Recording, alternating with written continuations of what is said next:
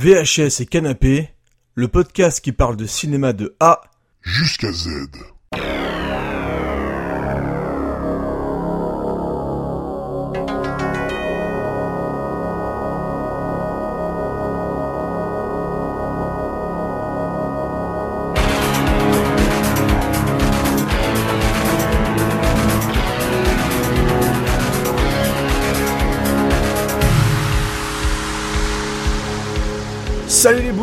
et bienvenue pour ce nouveau numéro de VHS et Canapé. Oh bon sang, qu'est-ce que je suis content d'être avec toi Bilou aujourd'hui. Comment vas-tu? Bah ça va bien, on a un bon sujet là, un truc Oh bien oui. sympa.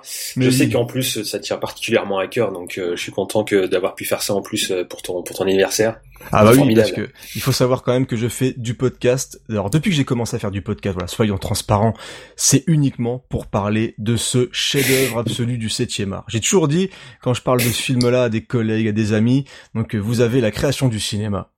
Et vous avez Commando. Voilà, c'est la base du cinéma, en tout cas du cinéma moderne, de l'action. Il y a de- il y a tout dans ce film, on va y revenir petit à petit dans ce podcast, c'est un peu le but, c'est de mettre en avant ce- cette puissance incroyable qu'est Commando quand même. Ah Hein oui, il, il- en dégage beaucoup de choses, hein, on en Ah, il y a reviendra. tout. mais il y a tout. Tout. C'est le film parfait. Il y a rien acheté dans Commando, mais bon, ça, on va en discuter un tout petit peu plus tard. Déjà, on tenait vraiment, vraiment, vraiment, vraiment, vous voyez à quel point c'est important, euh, vous remercier pour euh, bah, l'accueil que vous avez euh, donné au premier numéro de VHS et Canapé, qui était consacré, bah, pareil, hein, à, une, à, une, à une société de l'amour, la Canon.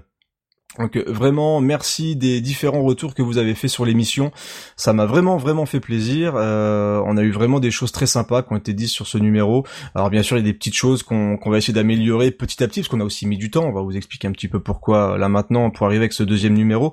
Mais euh, je pense que tu vas être d'accord avec moi Bilou pour euh, pour remercier tout le monde et pour leur faire des bisous quand même. Ah oui, non, c'est clair que j'ai pu voir aussi par ton biais un peu transmis, tu m'as transmis un peu les, les, les messages qu'il y a eu. euh, C'était une grosse surprise hein, pour le pour le premier comme ça. Ouais. Euh, bon après, toi, t'as une bonne expérience du podcast, donc on va pas dire qu'on commence de zéro, mais euh, Bah, c'est vrai que pour toi, bon, t'as fait quelques apparitions sur le podcast Xboxygène, qu'on qu'on est Ouais, plus dans le voilà. jeu vidéo. mais euh, c'est vrai qu'on euh, s'est un petit peu lancé euh, un peu à l'aveugle. Hein. C'est clair, bon, voilà, on s'est lancé. Bon, on avait bien bossé le sujet quand même. On Oui, n'est pas arrivé comme des fait. euh, Ouais. Mais euh, mais non, c'est vrai. Franchement, ça fait très plaisir. Et bah, j'espère que les gens prendront toujours autant de plaisir euh, avec euh, avec la suite. hein. Ah, J'ai envie de dire, s'ils viennent euh, nous défoncer avec Commando, là, ils vont, ils vont être reçus, hein, de toute façon. On va- Ah oui, de toute façon, vraiment, on, les, on va les blacklister directement. hein. S'ils sont pas contents, Ah de toute bah, façon, là, d'office, même s'il y a que mes parents qui écoutent, quand je parle de Commando, je suis content de toute façon. Mais oui, encore une fois, voilà, merci beaucoup, merci aussi à l'équipe de 80 le podcast, euh, du petit clin d'œil. Euh, Dans une de leurs émissions, ils nous ont fait un petit coucou, donc ça me fait vraiment plaisir. D'autant plus qu'on est un petit peu dans la même ambiance. Hein. On parle un petit peu justement de ces films euh, qui se passent un petit peu dans les années 80, qui nous ont marqué notre jeunesse. Et donc Commando, forcément, hein, c'est sorti en 85. Enfin bref, ça a marqué toute une époque, énormément de, de bisseux. euh, qui euh, qui repasse euh, assez régulièrement ce film. Euh, moi, c'est une fois par an. Je sais pas pour toi, mais moi, c'est au moins une fois par an. Euh, Commando, c'est très très important. Mais euh, avant de commencer le gros dossier, on avait envie quand même de discuter un petit peu. Euh, alors pendant quelques minutes, ça va pas prendre beaucoup de temps, mais de nous vous dire un petit peu ce qu'on a vu récemment, euh, que ça soit en cinéma, en, en DVD, Blu-ray, en VOD, etc. Et alors je sais pas s'il y a quelque chose que tu as vu, toi. Il semblerait que non. Hein, euh, t'es un, petit peu discret en ce moment au niveau du cinéma. Euh, ouais, ouais, non, c'est clair que ça fait un bout de temps que j'y suis pas allé. euh, J'ai, j'ai, j'ai rien regardé de, de particulier. Par j'ai découvert, euh, enfin déjà un petit moment je me suis mis, une série qui est sur Netflix, c'est Rick et Morty. Ah, il paraît que c'est très bien. C'est, c'est, hallucinant. C'est une sorte de mélange entre euh, euh, Futurama, les Simpsons et euh, Retour vers le futur. Vraiment, c'est complètement improbable, mais c'est très marrant. En VO, c'est vraiment excellent. Et, euh, et donc, on, on se mate ça de temps en temps. Et franchement, c'est, c'est vraiment très sympa. C'est une bonne découverte. Mais il faudrait que jette un œil un petit peu à ça. C'est pour ça que j'ai entendu beaucoup beaucoup de bien de cette série-là. Donc c'est une série animée. Je sais pas si tu l'as dit. Peut-être que j'ai pas bien. Oui, c'est un, un dessin animé, hein, euh, Ouais. vraiment dans le style, euh, un style propre, assez simple, mais vraiment, vraiment très propre, bien animé, tout ça. Et euh, le- les doublages sont vraiment très bons, euh, les personnages sont, sont excellents, il se passe toujours plein de trucs euh, complètement dingues, un peu comme dans Futurama, voilà, c'est toujours des trucs qui sortent de n'importe où. Et euh, mais c'est c'est vraiment très très sympa et c'est complètement allumé, quoi. Donc c'est Netflix. Il y a une seule saison pour l'instant, c'est ça? Oui, euh, qui date de celle de 2013. Donc après, je ne sais pas du tout combien il y a de saisons totales. J'ai toujours dit que je regarderais, j'ai toujours pas fait. Euh, mais Quel pour l'instant, il y a que. Ouais, ouais, non, j'ai vraiment, j'ai eu le temps déjà de préparer le podcast, c'est bien. Oui, c'est Euh, déjà bien. et donc, euh, je sais pas du tout combien il y en a, si ça continue encore maintenant, je ne sais pas du tout, mais ouais, la première saison là, euh, 11 épisodes je crois, et euh, vraiment pour l'instant on n'est même pas à la moitié, mais c'est vachement sympa. Bon bah écoute, tu attises ma curiosité, faut que jette un petit œil euh, à tout ça. Alors quant à moi, il y a tellement de pour une, alors pour une fois j'ai vu beaucoup de choses. il y a des moments où je ne vois quasiment rien parce que je reste dans mes années 80 et mes, mes, vieux films. Quand on du coup comme maintenant on révise un petit peu comme les émissions parce qu'il y a des trucs à regarder du coup. Hein. oui bah oui ça à part oui à part ce qu'on a, on a regardé pour pour le podcast d'ailleurs on en reparlera plus tard aussi d'ailleurs. Ouais tout à fait des, des films de Mark Lester que c'est pas forcément toujours aussi bien que Commando. Hein, une drôle de carrière le garçon. une drôle de carrière. En tout cas moi j'ai vu pas mal de choses euh, et d'ailleurs du coup comme on a dû reporter l'enregistrement de l'émission parce que je suis un peu un teubé euh, qui s'endort dans les trains et qui finit euh, dans les dépôts à la gare, euh, je dois marcher des kilomètres, etc. Enfin bref, je vais pas vous raconter ma vie, mais en tout cas c'est à cause de ça qu'on a dû repousser l'enregistrement. Bah depuis j'ai vu Warcraft. Et j'ai pas grand chose à dire de plus. d'ailleurs, j'en ai parlé vite fait sur Twitter avec Matt qui lui a beaucoup aimé le film. Moi, je crois qu'il a déjà bloqué hein, d'ailleurs. Oui, il y a des chances parce que moi, je suis pas vraiment tendre. Alors, c'est pas le film le plus nul que j'ai vu récemment. Euh, on va dire que ça va se battre un petit peu avec Batman euh, versus Superman que j'ai vraiment pas aimé du tout. Mais euh, donc Warcraft, alors moi je suis pas déjà un joueur de Warcraft, donc forcément il y a cette raison là qui, qui est remise en avant par les, défenseurs du film. Ah oui, mais tu joues pas au jeu, etc. Alors d'accord, je peux accepter la, remarque, mais ça reste un film. C'est-à-dire qu'à un moment quand je me déplace au cinéma, tant mieux si en plus ça permet aux fans de s'y retrouver. Mais à un moment, je, dès l'intro, tu te sens un peu mis de côté. On dit, écoute, on te regarde un petit peu de travers, on dit, écoute, toi, t'as pas joué à Warcraft, tu comprendras pas grand chose les premières minutes. Ça n'empêche pas car, en plus, j'ai été obligé de le voir en 3D, parce que je l'ai vu avec mon boulot, heureusement, je n'ai pas payé. Mm. Euh, la 3D affreuse. Euh, J'étais en plus au deuxième rang. Alors euh, dès que t'as un mouvement de caméra, c'est catastrophique, c'est flou. Mm. Et ça renforce les gros problèmes dans les effets spéciaux. Alors je pense vraiment, et là ils ont fait un très bon boulot sur les orques. On le voit beaucoup dans Alors, dès la première image, c'est un orque en gros plan. C'est regardez notre orque comme il est beau. Qu'est-ce qu'il est joli. C'est tout le budget. Là tout le budget montre dans les détails, les moustaches, les poils, les trucs. Donc voilà, franchement bravo. Il y a vraiment l'esthétique du jeu qui a été euh, respectée. Donc là, je, il y a pas de problème là-dessus. Mais après les décors, waouh. Attention quoi, c'est T'as déjà vu ça dans le Seigneur des Anneaux, mais en mieux. Mm. des, à un moment, tu vois les orques qui créent des, une ville, parce que du coup, ils arrivent sur Terre pour récupérer la Terre, parce que eux, leur monde est assis, enfin, est pourri, etc. Enfin bref, c'est très très classique. Et euh, donc, tu vois des décors avec bah, des grosses bûches, du coup, bah, ça pourrit, euh, ça pourrit la, faune et la flore de la Terre. Donc, c'est vraiment très, euh, une sorte de grosse carrière, qu'en fait, on dirait un, post-apo italien. donc, avec des trucs qui brûlent partout. Enfin bref. Et c'est, et c'est générique à mort alors je sais déjà que à la base les jeux Blizzard sont pas forcément super bien écrits, ce que j'avais entendu à la base sur euh, sur Starcraft, etc.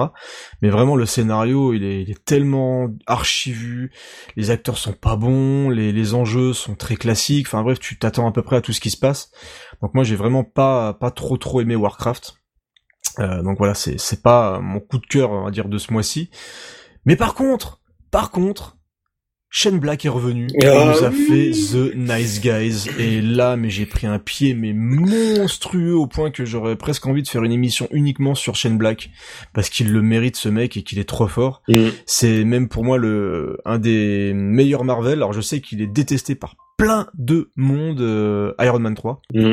Et j'aime beaucoup le film parce qu'on sent vraiment qu'il a, il a tenté quelque chose au niveau, au niveau du travail sur tout ce qui est les, acteurs, la comédie, le côté un peu buddy movie improvisé sur Iron Man. Donc moi j'aime beaucoup Iron Man 3 et The Nice Guys. Mais putain mec, qu'est-ce que c'est bien écrit.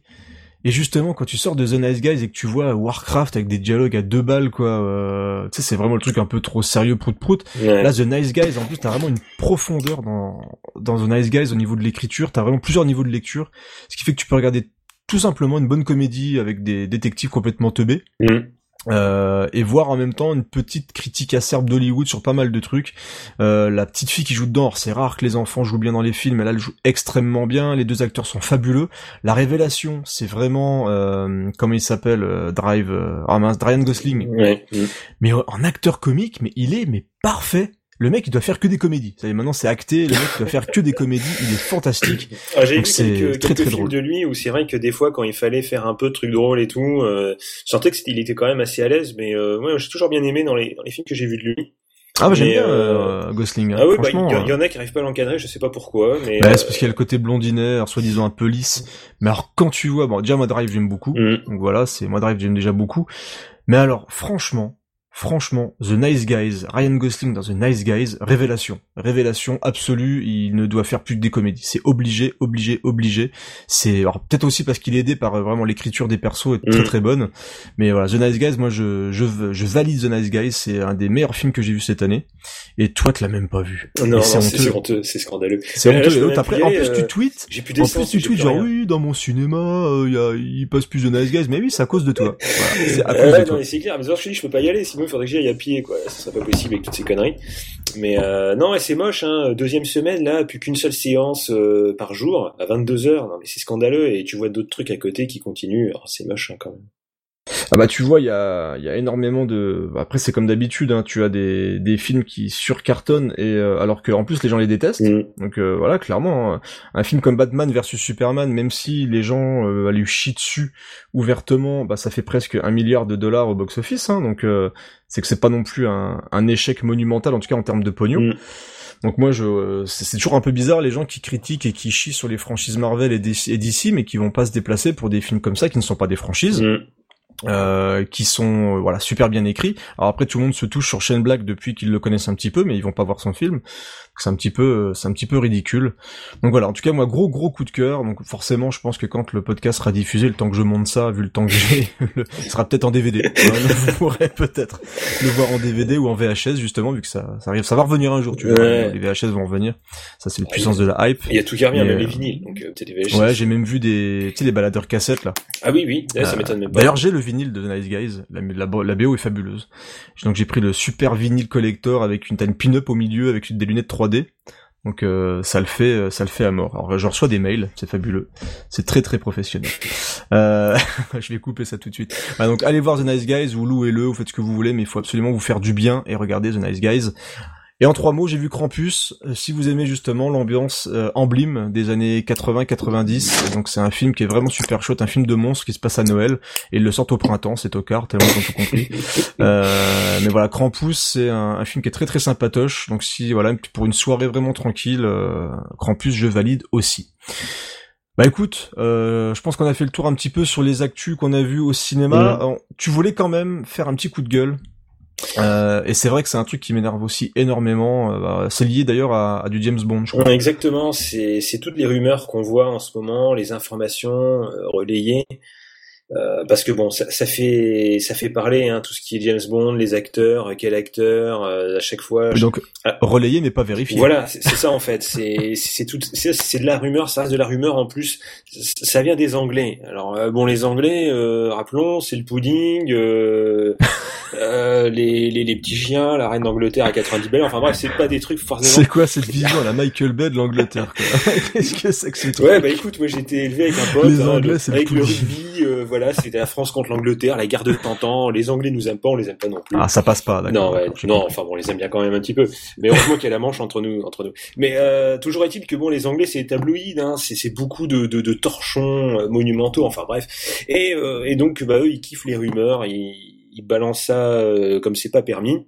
Et moi, ça m'agace un peu que de voir plein de plein de de, de, de, journaux, de médias, on va dire, plus particuliers, parce que on pourrait inclure les sites internet, qui euh, rebalancent sans vérifier, sans rien, sans se poser de questions, sans chercher à savoir comment ça fonctionne un peu, à se dire ça y est, Daniel Craig, il est fini. Alors même s'il y en a qui disent que bon, c'est euh, poussé peut-être par les la, les, les, les, brocolis, hein, par la, la, production des James Bond, qui aurait envie peut-être de se débarrasser de Daniel Craig parce que il nous a un peu fait une Tom Cruise à l'époque. Euh, euh, Guerre des mondes, hein, Daniel Craig, parce que ah bah, apparemment euh, de, de, ce que le ressenti beaucoup de gens, la, toute la promo de Spectre, il l'a passé apparemment à dire qu'il en avait marre, que euh, oui, James Bond c'était un personnage misogyne, qui était content qu'il se refasse mettre en place par des femmes fortes. Enfin bon, pour certains, il s'est un peu cramé tout seul, en arrêté, en râlant tout le temps, sans jamais être gentil avec les journalistes, sans jamais leur sourire. Alors je leur dirais bien que bon, on, s'en fout, hein, franchement. Mais euh, toujours est-il que bon, on ne sait pas ce qui se passe. Vraiment, on sait pas du tout. Alors peut-être que oui, il a refusé des offres parce que c'est parti du fait qu'apparemment il aurait refusé une offre mirobolante. Ah mais c'était fou, c'est même impossible. Que je, pense vraiment pas qu'un studio en plus, je crois que la MGM, c'est pas non plus pas non plus des finances de Oui, en plus, oui. Je sais plus combien c'était 88 euh, millions. C'était non mais faut arrêter de déconner quoi. C'est euh, enfin bref, c'était assez énorme et, et peut-être qu'il a refusé quelque chose. Peut-être que voilà, ils font des propositions. Euh, il y a déjà eu des cas où voilà un acteur a une proposition, il dit bah non ça non ça me va pas. Bon. Ah mais honnêtement Bilou, je pense que n'importe quel acteur, on lui propose 80 millions de dollars. Honnêtement. Oui, je pense que je dis pas hein, quand je suis. Je pense vraiment. N'importe quel acteur, tu lui proposes 80 millions de dollars, il fait même une pub pour des, des pâtes Panzani ou n'importe quoi. Hein. Il faut arrêter de déconner. Non, c'est sûr. C'est c'est ça. N'importe quoi. Et voilà. Alors et comme comme les médias savent très bien que ça va faire parler, de se dire alors maintenant quel acteur, quel acteur? Alors euh, maintenant il y a des rumeurs sur Tom Hiddleston, euh, comme quoi il aurait rencontré des trucs. Enfin, ça part en vrille complètement. J'ai vu aussi le mec de euh, Tommy Jamie Bell. Oui, qui jouait dans Billy Elliot. Euh, mais voilà, il y a plein de rumeurs parce que ça fait du clic, parce que les gens cliquent, parce que les gens vont dire voilà. Et, euh, et donc il y a quelques, il y a quelques euh, médias spécialisés dans le James Bond qui arrivent à un peu attirer le vrai du faux, à dire que voilà, alors oui, il y a des possibilités que il ait refusé quelque chose, mais ça veut pas dire qu'il est définitivement fini. 80 millions de dollars. Enfin voilà, c'est il y a des choses qu'il faut un minimum vérifier, qu'il faut aller un peu creuser derrière. Mais bon, comme souvent, bah comme ça fait du clic hein, maintenant et puis que la plupart se payent euh, par du clic, hein, puisqu'il n'y a plus d'abonnement. Ah bah. Hein, voilà, c'est plus des magazines auxquels tu es abonné qui gagnent de l'argent de cette manière-là. Et bah, bah ça les arrange et ouais, voilà, moi ça m'énerve un peu quoi. Donc attendons de voir, on sait pas, peut-être que c'est fini, peut-être pas, on verra. Hein, c'est fou.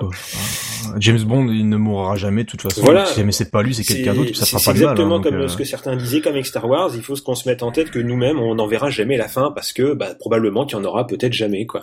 Alors pour le bien ou pour le mal. Des franchises. Il faut juste que ça arrive à se renouveler. Et puis voilà, puis ça arrivera quand ça arrivera. On parle de là, c'est même pas entré en production, donc euh, franchement, on a le temps de voir venir avant de le voir sur les écrans. Bah écoute, voilà, on va laisser euh, cette partie se terminer tranquillement sur ce petit coup de gueule, et moi je pense que c'est le moment, Bilou. C'est le moment de, de déclarer notre flamme à commando.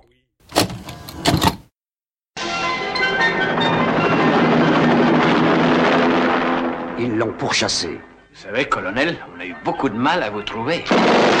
Ils ont assassiné ses amis. Et ils lui ont pris la seule chose pour laquelle il tuerait. Si vous voulez revoir votre fille, il va falloir vous montrer coopératif. D'accord Non Maintenant, il ne sait pas où, il ne sait pas comment, mais quelqu'un doit payer.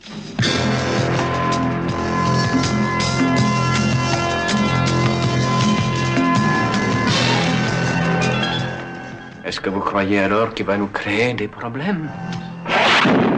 Il fera exactement ce qu'on lui a dit.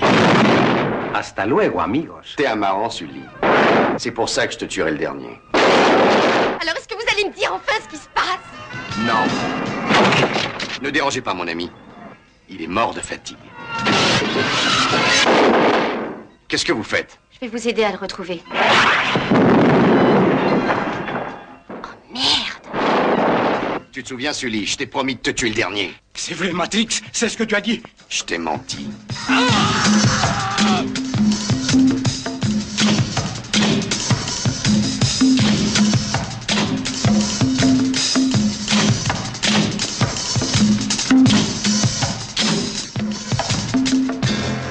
S'il y a une mission à laquelle personne ne peut survivre, il est l'homme de la situation. Arnold Schwarzenegger dans Commando. On va s'amuser. Oh mais comment ça flambe, comment ça fait du bien d'entendre cette bande-annonce et je sais, toi aussi camarade auditeur, que t'es déjà en train d'essayer de soulever un tronc d'arbre, de le mettre sur ton épaule, mais fais attention, c'est un petit peu dangereux si t'es pas galbé comme notre camarade John Matrix. Ah, on est bien, on est bien, on parle enfin de Commando. Il était temps, bordel, qu'un podcast se penche sur le meilleur film de l'univers. Bah, ça, ça fait au moins 30 ans que t'attends ça, je pense, là. Ah mais oui, bah depuis que j'ai vu la première fois, j'ai dit, écoute, le podcast n'existe pas, mais un jour j'en ferai un sur Commando. Il dit, papa, papa, un jour je ferai un podcast sur Commando. Ça sera fabuleux. Et on y Alors, est. on est en cas...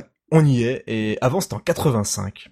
Donc après avoir brillé dans Conan de Milius et après avoir explosé dans le Terminator de James Cameron, Schwarzy revient donc en mode action hero dans la peau de John Matrix. Alors je vais te je vais te demander tout simplement Bilou, de te remettre dans la peau du petit garçon que tu étais, à l'époque où tu as découvert pour la première fois ce chef-d'œuvre du 7 art, Commando. Ben, je vais décevoir un peu parce que je me souviens pas. Salaud Oh là là Alors tout ce que je me souviens, c'est ça, c'est, je sais, c'est que je l'ai enregistré sur VHS. Alors je suis raccord. Ah déjà, déjà c'est. Euh, à une époque où, une époque bénie, euh, une époque, euh, je suis très nostalgique, euh, où les chaînes de télévision passaient encore ce genre de film en seconde partie de soirée. Ah, Euh, que c'était euh, autant du, du TF1 ou du France 3 avec les films le jeudi soir où ils nous passaient des films de ce genre-là en seconde partie de soirée ou même des fois en première. Et, euh, et je sais juste que voilà je, je l'ai découvert une fois comme ça c'était du Schwarzy donc euh, il fallait que je le voie. Et euh, je l'avais enregistré et euh, je me souviens plus ce que je me suis dit en le voyant je ne sais plus comment j'ai réagi en voyant la moustache de Bennett mais euh, mais euh, mais oui en tout cas je Tu as frissonné. sûrement, mais en tout cas, oui, à chaque fois, c'était un plaisir de, de, de revoir le film parce que c'est c'est tellement over the top que voilà, c'est c'est extraordinaire.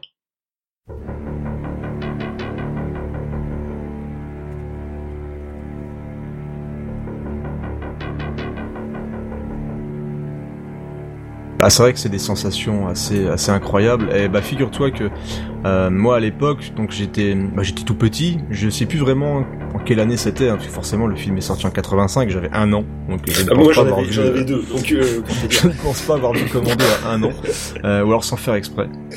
Mais euh, un jour, je suis tombé sur une VHS. Euh, donc c'était bien sûr chez moi, hein, j'étais tout petit. Donc une VHS, donc à l'époque, tu sais, il y avait les bandes écrites, c'était pareil, Mhm. c'était enregistré. Et là, donc, tu mets la VHS dans le magnéto, et là, tu vois le petit carré blanc en bas. Et là, tu te dis, il y a un truc qui se passe quand même, c'est pas forcément pour moi. Donc là, tu lances le film, et là, donc tu as le camion poubelle qui débarque. Tu sais, le camion poubelle au début Ouais, du film qui débarque, donc avec les mecs qui se réveillent, et ils disent, oh ok. mon dieu, euh, de- mince, les, les poubelles, mais c'est pas le jour, et là, il débarque avec les sacs poubelles. Et là, il dit au mec, ah putain, j'ai eu peur, vous, vous alliez me louper. Et là, l'autre idiot qui sort son gun, et il fait, t'inquiète pas, on va pas louper. Et là, il mitraille le mec. Et sans Et là, tu dis, ouais, bon, bah, surtout. et, et là, je suis, ah bah, Il faisait la gueule, hein. Il fait la gueule tout le temps, le Bidou, donc, qui cligne pas des yeux en tirant. euh. Ah non, jamais. Il te regarde, il fait jamais là, il fait, il ne sourit jamais. Et, et donc, il dessoute ce mec, il, tu sais, il tremble comme ça sous les balles, tu sais, comme dans les films. Ouais. Le mec, il fait une espèce de danse de ouf et il tombe par terre. Et là, bah, voilà, le, le film commence et je me dis, voilà, là, je suis bien, là, il y a de la violence, forcément, je suis trop jeune pour regarder ça. Et puis, bah, j'ai regardé Commando. Et là, c'est la baffe. Et là, c'est la baffe. Tu découvres John Matrix, quoi. Mm. Tu découvres John Matrix. Tu, tu découvres le mec qui porte un tronc d'arbre, quoi. Il porte un tronc d'arbre. Dès le départ. Tu sais, c'est, c'est un truc que tu ne verras jamais dans ta vie, un mec qui porte un tronc d'arbre. Ah, aut- autant vous dire que la découverte de Commando, bah, c'est resté du coup euh, fixé en moi. Bah, bah, sur, surtout Et, cette euh, mise en scène pour présenter Schwarzy, euh, où d'ailleurs Ouais. le réalisateur a dit qu'il s'était inspiré de, des films de propagande nazie pour euh, pour mettre en scène parce qu'ils disent ils arrivaient bien à mettre en scène les hommes dans leur dans leur euh, leur vision un peu invincible et, et donc cette manière de cadrer euh, certains euh, parties du corps les pieds le biceps des gros plans Bah, sur de des toute- plans comme de ça toute façon, on était à l'époque, c'était à, l'époque de Reagan. Mhm. Et cette époque-là, c'était bah, c'était le culte Ah du oui, corps. non, Donc, euh, tous les films là, c'est pour ça qu'il y a un gros décalage entre le, le premier Rambo et le deuxième, parce que le, le premier Rambo, c'est pour ça que tout le monde a l'image du, du, du premier, enfin de la, de la série Rambo comme étant un truc de bovin euh, complètement ah oui, stupide et euh, pro-américain, mais le premier Rambo, c'était pas du tout Non. ça.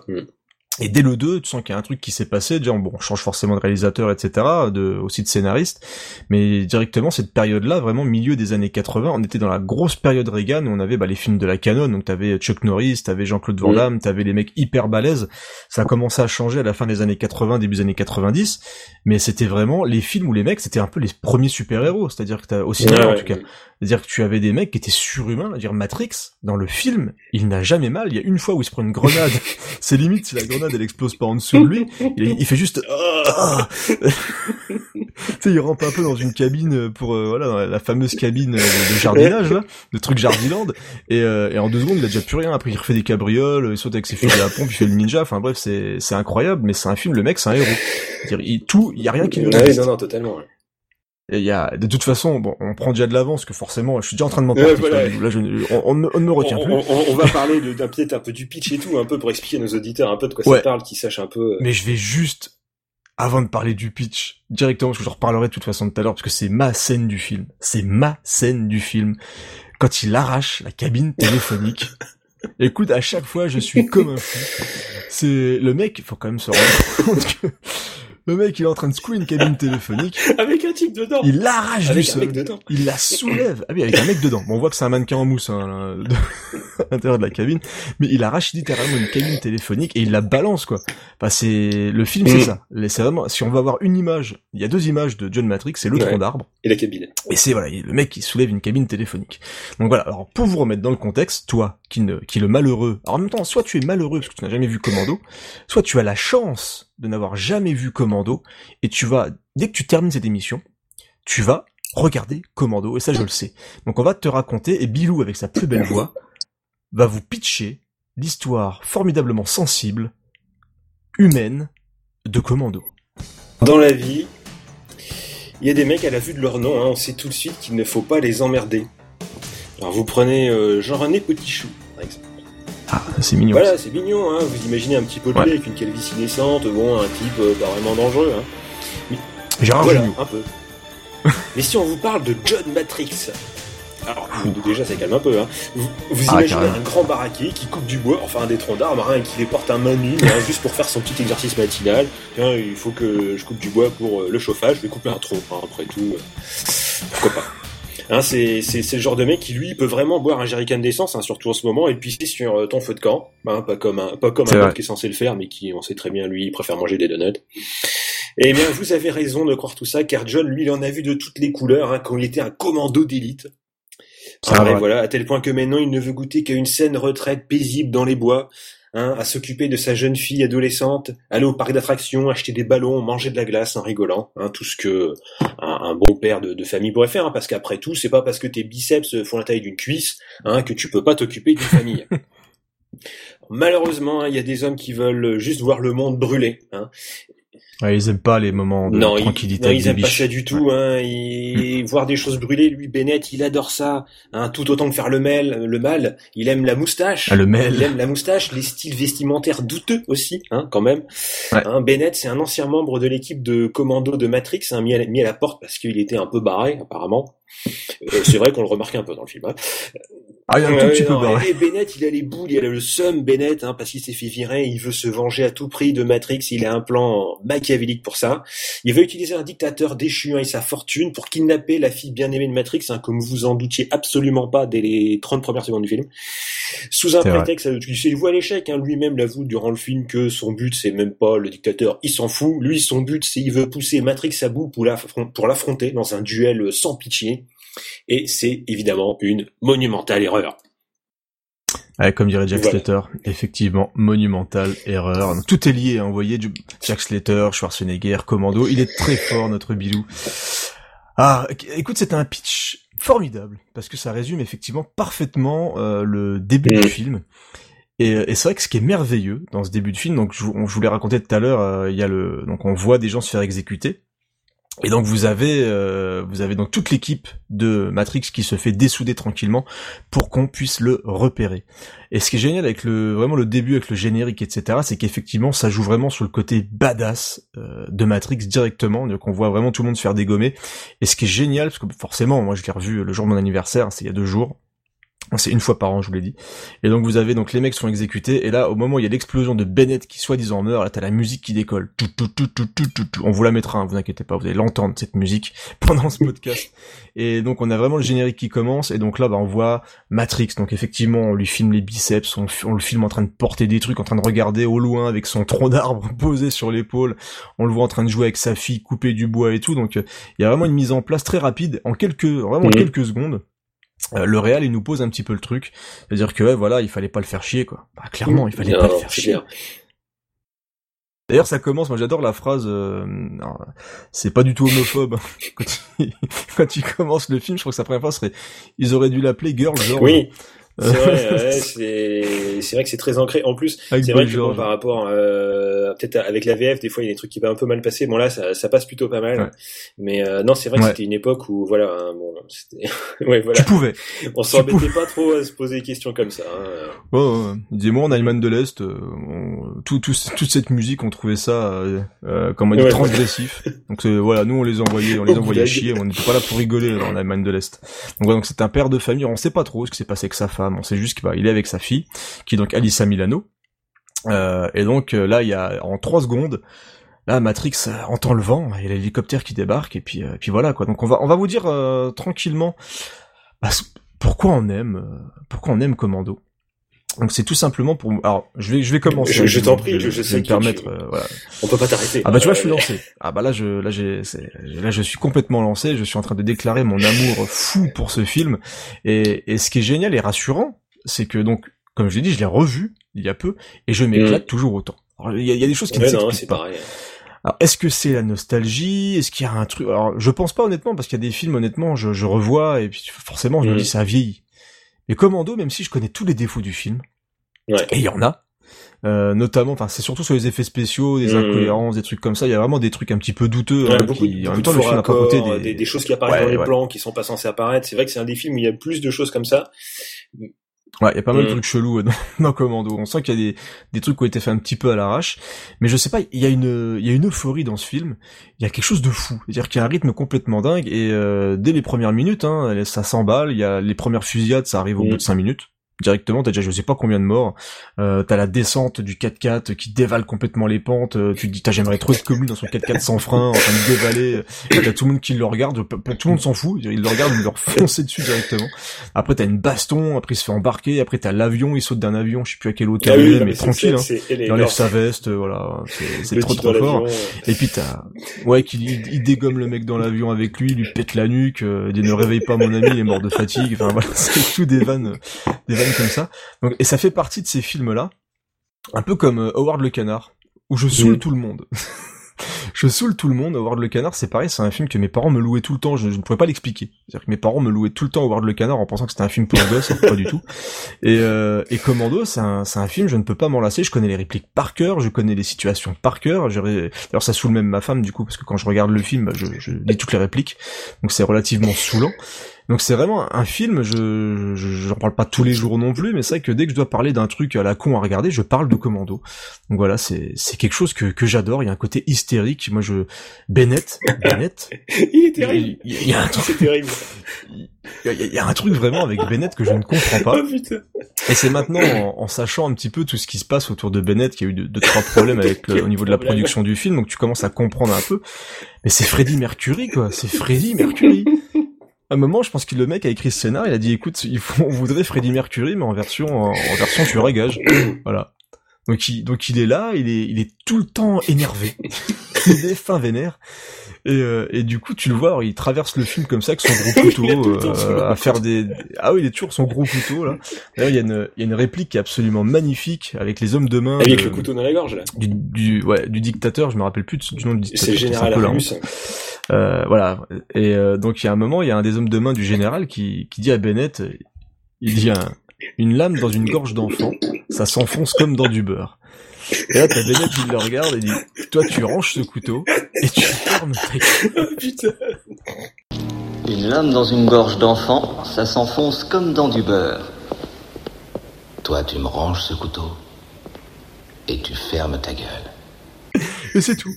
Et c'est tout. Puis après il enchaîne avec ouais Matrix, ça le ferait, euh, ça le ferait rire lui aussi, vos petits, vos petits soldats, c'est de la gnognotte. Et il y a tout des, des répliques comme ça qui tombent un petit peu, un petit peu de n'importe où. Et il y a un rythme qui va à 100 à l'heure. Donc moi j'adore cette efficacité qu'on a un peu perdue.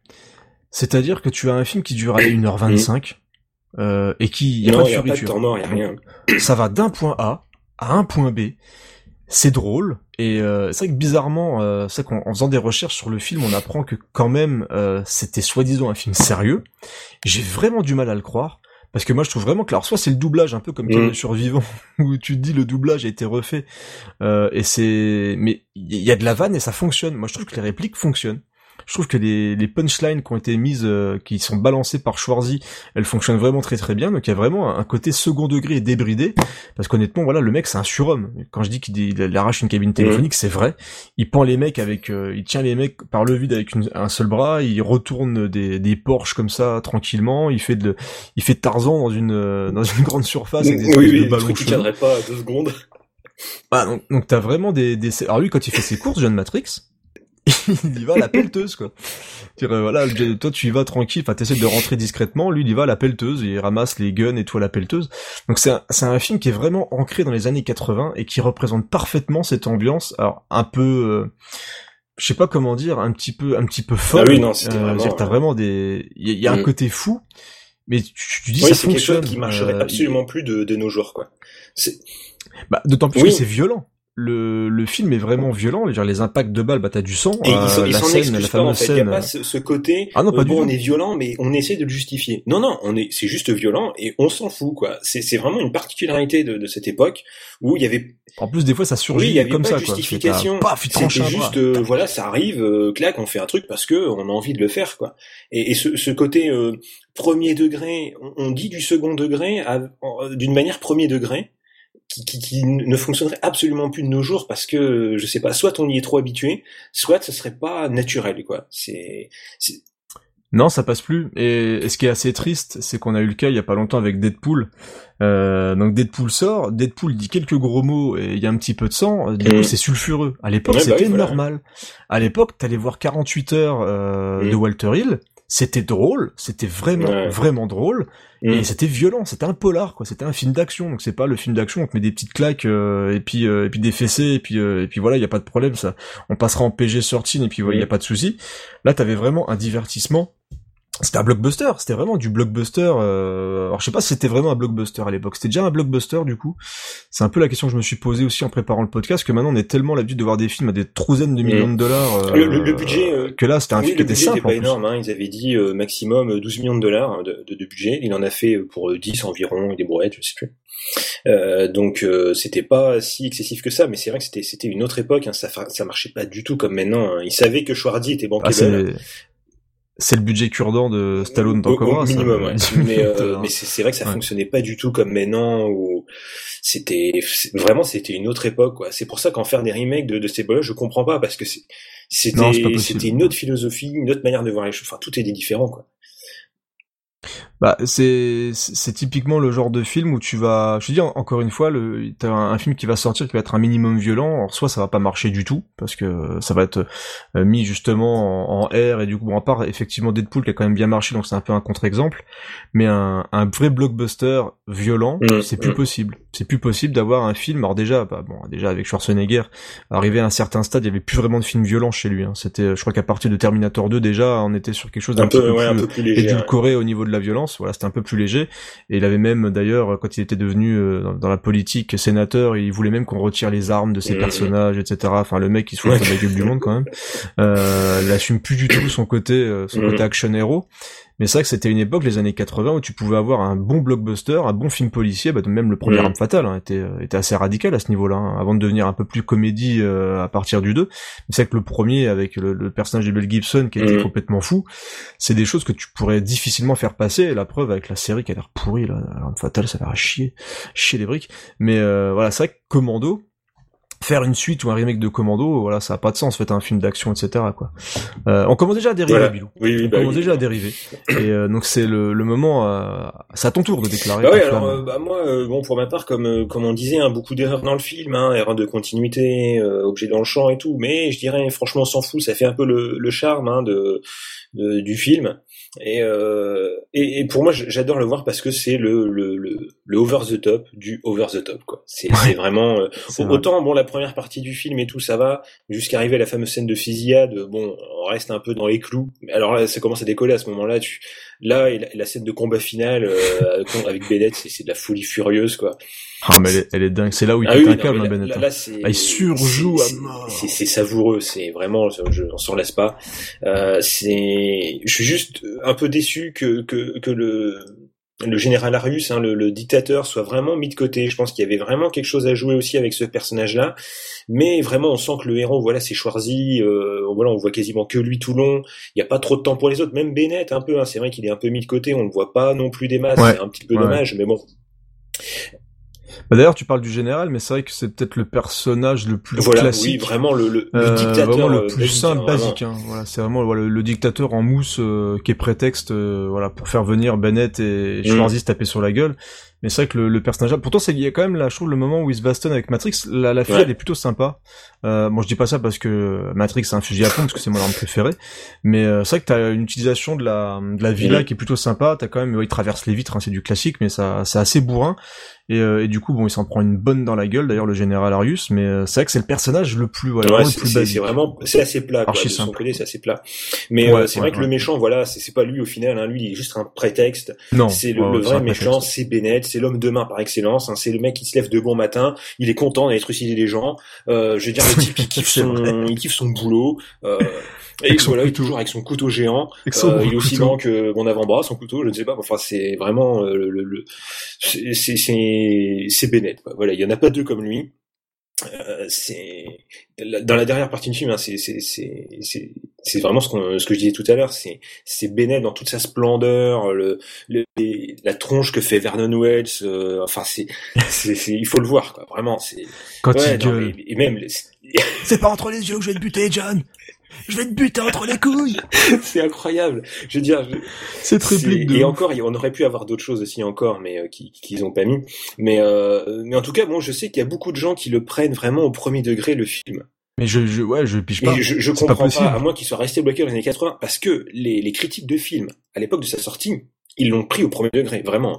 Les, les, les critiques, c'était mais qu'est-ce que c'est que ce truc, euh, un machin où ils zigouillent des tonnes de gens. euh, Enfin, mais c'est complètement surréaliste. euh, C'est Metal Slug là. euh, oui, non, mais oui, c'est ça en fait. Tu filmerais Schwarzy en scrolling euh, vertical. Enfin, c'est exactement ça, quoi. Mais euh, moi, je comprends pas comment on peut le voir comme ça. Alors, c'est vrai qu'il faudrait se replacer à l'époque, parce qu'à l'époque, euh, c'était un peu nouveau ce genre de de, de, de film, un peu vraiment de super-héros, euh, guerriers militaires. Mais mais j'ai du mal à imaginer comment même des gens maintenant de nos jours vont voir Commando et vont dire, euh, mais c'est surréaliste, n'importe quoi. euh, Ouais, parce qu'au final, si tu compares avec un Rambo 2, qui était très premier degré pour le Mhm. coup, euh, je veux dire, Ram- Rambo ne fait jamais Non, de blagues. C'est dans le 3 qui fait des blagues. là, tu sens, tu des sens blagues que. Rambo, c'est une sorte de, de, de, de, pamphlet un peu politique, genre aurait- Ah bah là, c'est l'Amérique, au hein. Vietnam et faire la nique Ah bah, fait. de bridés, quoi. Mais En plus, ce qui est génial, c'est qu'avec Rambo, euh, c'est dans le premier, c'était pas ça Non. du tout. Justement, il dénonce Voilà, le oui. côté Vietnam, et dans le 2, On y retourne. Il faut qu'on, il faut qu'on fasse la guerre. exactement euh, l'inverse de ce qu'il disait dans le premier. Enfin, Tout à fait. mais euh, non, enfin vraiment, vraiment ceux, ceux qui vont découvrir le film et tout ça, bon, faut, faut pas le prendre au premier degré, c'est juste pas possible. Alors, déjà, si vous découvrez le film, il faut être bien équipé. Il faut avoir une bière ou deux, un pote de préférence et une pizza. Là, vous êtes. Ouais, bien. non, c'est bien. Honnêtement, la soirée découverte de Commando, c'est pas mieux. Mais limite, vous rajoutez un petit logo RTL9 en fond sur l'écran, euh, et vous êtes bien. hein, Avec du scotch collé sur l'écran. Ouais, avec, du- avec du scotch, voilà, pour faire bien. Franchement, c'est, il faut se mettre en condition pour Commando. Mais c'est vrai que euh, moi, quand j'ai des, donc forcément, j'ai déjà dit, j'en parle beaucoup de Commando, et quand j'ai des, des potes qui vont voir ce que c'est, ils disent ouais, mais ça a l'air nul ton truc. C'est, attends, mais t'es pas bien, mais t'es pas bien, mec. On parle de Commando. Ah, mais à un moment, il y, a une- il y a un minimum, déjà un minimum de respect envers cette œuvre qui a tout donné. C'est une œuvre séminale, euh, voilà, c'est qui le cinéma moderne découle de Commando, donc il y a un minimum de respect. Mais c'est vrai que si vous, voilà, pour regarder Commando, il faut quand même se rendre compte. Et c'est vrai que je piche pas, c'est pas du tout. Pour moi, c'est pas premier Mhm, degré du tout. Alors, certains persos jouent vraiment premier degré. Pour moi, effectivement, Vernon Wells, tu, tu sens qu'il est à fond. Tu sens vraiment qu'il est à fond, mais c'est ce qui fait vraiment le sel du Ouais, perso entre ça. ça. et puis c'est le fait qu'il soit un peu boudiné. Mhm. Ah, on, va, on, va, on va expliquer ça pourquoi d'ailleurs il a l'air un peu. On va expliquer pourquoi. Mais vraiment, le, le perso, bah, il a la petite moustache, c'est Freddy Mercury en version tueur à gage. Là, c'est, il a dû se dire, bah allez, c'est parti. euh, Je, mon, mon, mon personnage, c'est Freddy Mercury. Un peu comme Johnny Depp, il a pris le, le mec, euh, le mec de Ouais. Rolling Stone. Bah lui, il a pris Freddy Mercury. S'est dit, voilà, c'est peut-être que dans la suite, aurait peut-être eu Freddy Mercury pour, pour faire son père ou je sais pas, un truc, un truc chelou. Mais euh, non, c'est, c'est beau. Commando, c'est beau. Je sais pas. C'était quelque chose à rajouter sur Non, euh, non, je pense que non, on a non. déjà bien bien dit euh, ce qu'on en pensait. ce qu'on en pensait. Tout le bien qu'on en pensait. Bon, euh, tout le bien. Donc, euh, je vous répète, avant même de passer sur les origines du film, Commando, c'est de l'amour, Voilà. quoi. C'est, c'est Et comme ne ça. pas fier sur Voilà, la note aussi. hein. Non. Non, pas du tout. C'est un véritable scandale, ça. Attendez, mais d'où vous pouvez mettre cette note-là C'est pas possible. Vous avez pas vu le même film, je pense. Vous êtes trompé. Vous avez regardé Strike Commando de Bruno Mattei. Je pense c'est pas. C'est pas Non, possible autrement. Bon, eh bah, écoutez tranquillement. On va s'écouter un petit extrait et on va revenir sur les origines du film. T'as la trouille, mon salaud. Ben, tu devrais. parce que le béret vert que t'as devant toi va te buter la gueule. J'avale deux bérets verts au petit déjeuner. Et justement, j'ai très faim. Voilà, ça fait toujours du bien d'écouter cette belle VF hein, avec des superbes répliques. Alors, les origines du film. Donc euh, là, je vais encore une fois laisser la parole à mon camarade de Bilou. D'où que ça vient, Commando? Bah alors, euh, tout au départ, Commando, c'était euh, une première version qui était écrite par Jeff Loeb et Matthew Wiseman. Donc le premier est un peu connu. Hein, si vous cherchez son nom sur internet, vous verrez qu'il a, fait quelques trucs. Notamment, il a écrit Teen Wolf qui était un film. Hein. Ah, avec Michael J. Fox. Ceux qui ne connaissent que la série, vous loupez un truc. Ouais, non, il était chouette, parce que le film était plutôt plutôt pas mal. Alors c'était un film qui était en fait euh, totalement réaliste et euh, un brin dénonciateur aussi, un peu comme le premier Rambo parce que il s'était basé un peu sur le premier Rambo. Parce que le premier Rambo, c'est pas que de l'action, c'est même pas beaucoup Ah d'action. C'est un sacré bon C'est euh, vraiment une dénonciation Rambo, de la euh. guerre du Vietnam, de ce que les, les, soldats ont vécu en revenant, qu'on les a mis de côté, voilà, comme l'Amérique avait honte un peu de ce conflit, on a, on a planqué sous le tapis. Et il ne tue personne Oui. dans le film. Il Voilà, tue personne. C'est important. C'est vraiment quelque chose que les gens ont tendance à oublier, qui, qui n'ont pas vu Rambo depuis longtemps. Et donc le, la, première film. version, c'était ça en fait. C'était un film un peu dénonciateur, bien réaliste. Le premier acteur qui était euh, prévu pour jouer le rôle de, de John Matrix, c'était euh, Jane Simons, C'est fou ça. qui est, euh, Ouais, c'est complètement je ne sais plus si c'est le chanteur ou pas, mais euh, qui est membre du groupe Kiss. Hein, vous savez les mecs qui sont partis sur la tronche là, avec des, des talons et tout. Enfin bref. Et euh, il a refusé. hein. Merci. Tant mieux, Merci. tant mieux. Merci. Jean. Et ensuite, eh ben en fait, le, le, le scénario a été réécrit pour euh, Nick Nolte en C'est vue, déjà mieux. euh, en, euh, et dans une version un peu ancien militaire euh, israélien hors de forme, euh, qui, qui est parti de son pays parce qu'il en avait un peu marre de ce qu'on lui a fait faire et qui s'installe aux États-Unis et donc pareil, en kidnappe sa fille, doit revenir dans le métier, tout ça. Mais euh, mais c'était pas du tout dans le, le même état d'esprit que ce qu'on a vécu ensuite, quoi. D'accord. Et donc c'est à, ce- à ce moment-là, en gros, que euh, ils se sont dit non. non, c'est beaucoup trop sérieux cette histoire et on a un, un petit poulain, un petit poulain qui fait 1m90, euh, qui est un peu Mister Univers et qui cartonne avec euh, avec Terminator. Et donc ils se sont dit bah écoute, euh, on va appeler Steven De Souza, euh, donc Steven A. De Souza, donc qui est scénariste et auteur, et qui va euh, donc retravailler le scénario pour Arnold Albert Schweitzer. donc notre bon camarade Arnold qui euh, bah, qui du coup euh, va encore voir avec cette histoire sa notoriété grandir. Et donc euh, Steven De Souza qui est un qui est pas un, un inconnu si on fouille un petit peu puisque le mec il a aussi travaillé bah, sur Piège de cristal euh, et sur Street Fighter. Et ouais ça reviendra un petit peu dessus euh, par la suite. Et, et donc du coup on arrive euh, donc à un, un scénario complètement retravaillé par Steven De Souza et donc qui va euh, mettre en place un film à la gloire euh, d'Arnold Schwarzenegger. Donc euh, autant dire que ça n'a rien à voir avec les volontés de départ donc des deux scénaristes euh, et Wiseman. Et donc ça va donner Commando et donc il va accepter directement en en espérant faire un petit peu un rôle à la John Wayne en gros. Ouais, ouais, c'est exactement ce qu'il a dit. Un peu, il dit oui, c'est un, c'est un rôle que John Wayne aurait bien pris. Donc moi, je le prends, un bon père de famille, tout ça. Il dit ça changera. En plus, je suis habillé. Il disait en plus, je serai habillé, un peu comme dans Conan. C'est vrai qu'on voit, on a souvent euh, vu John Wayne avec des lance-roquettes.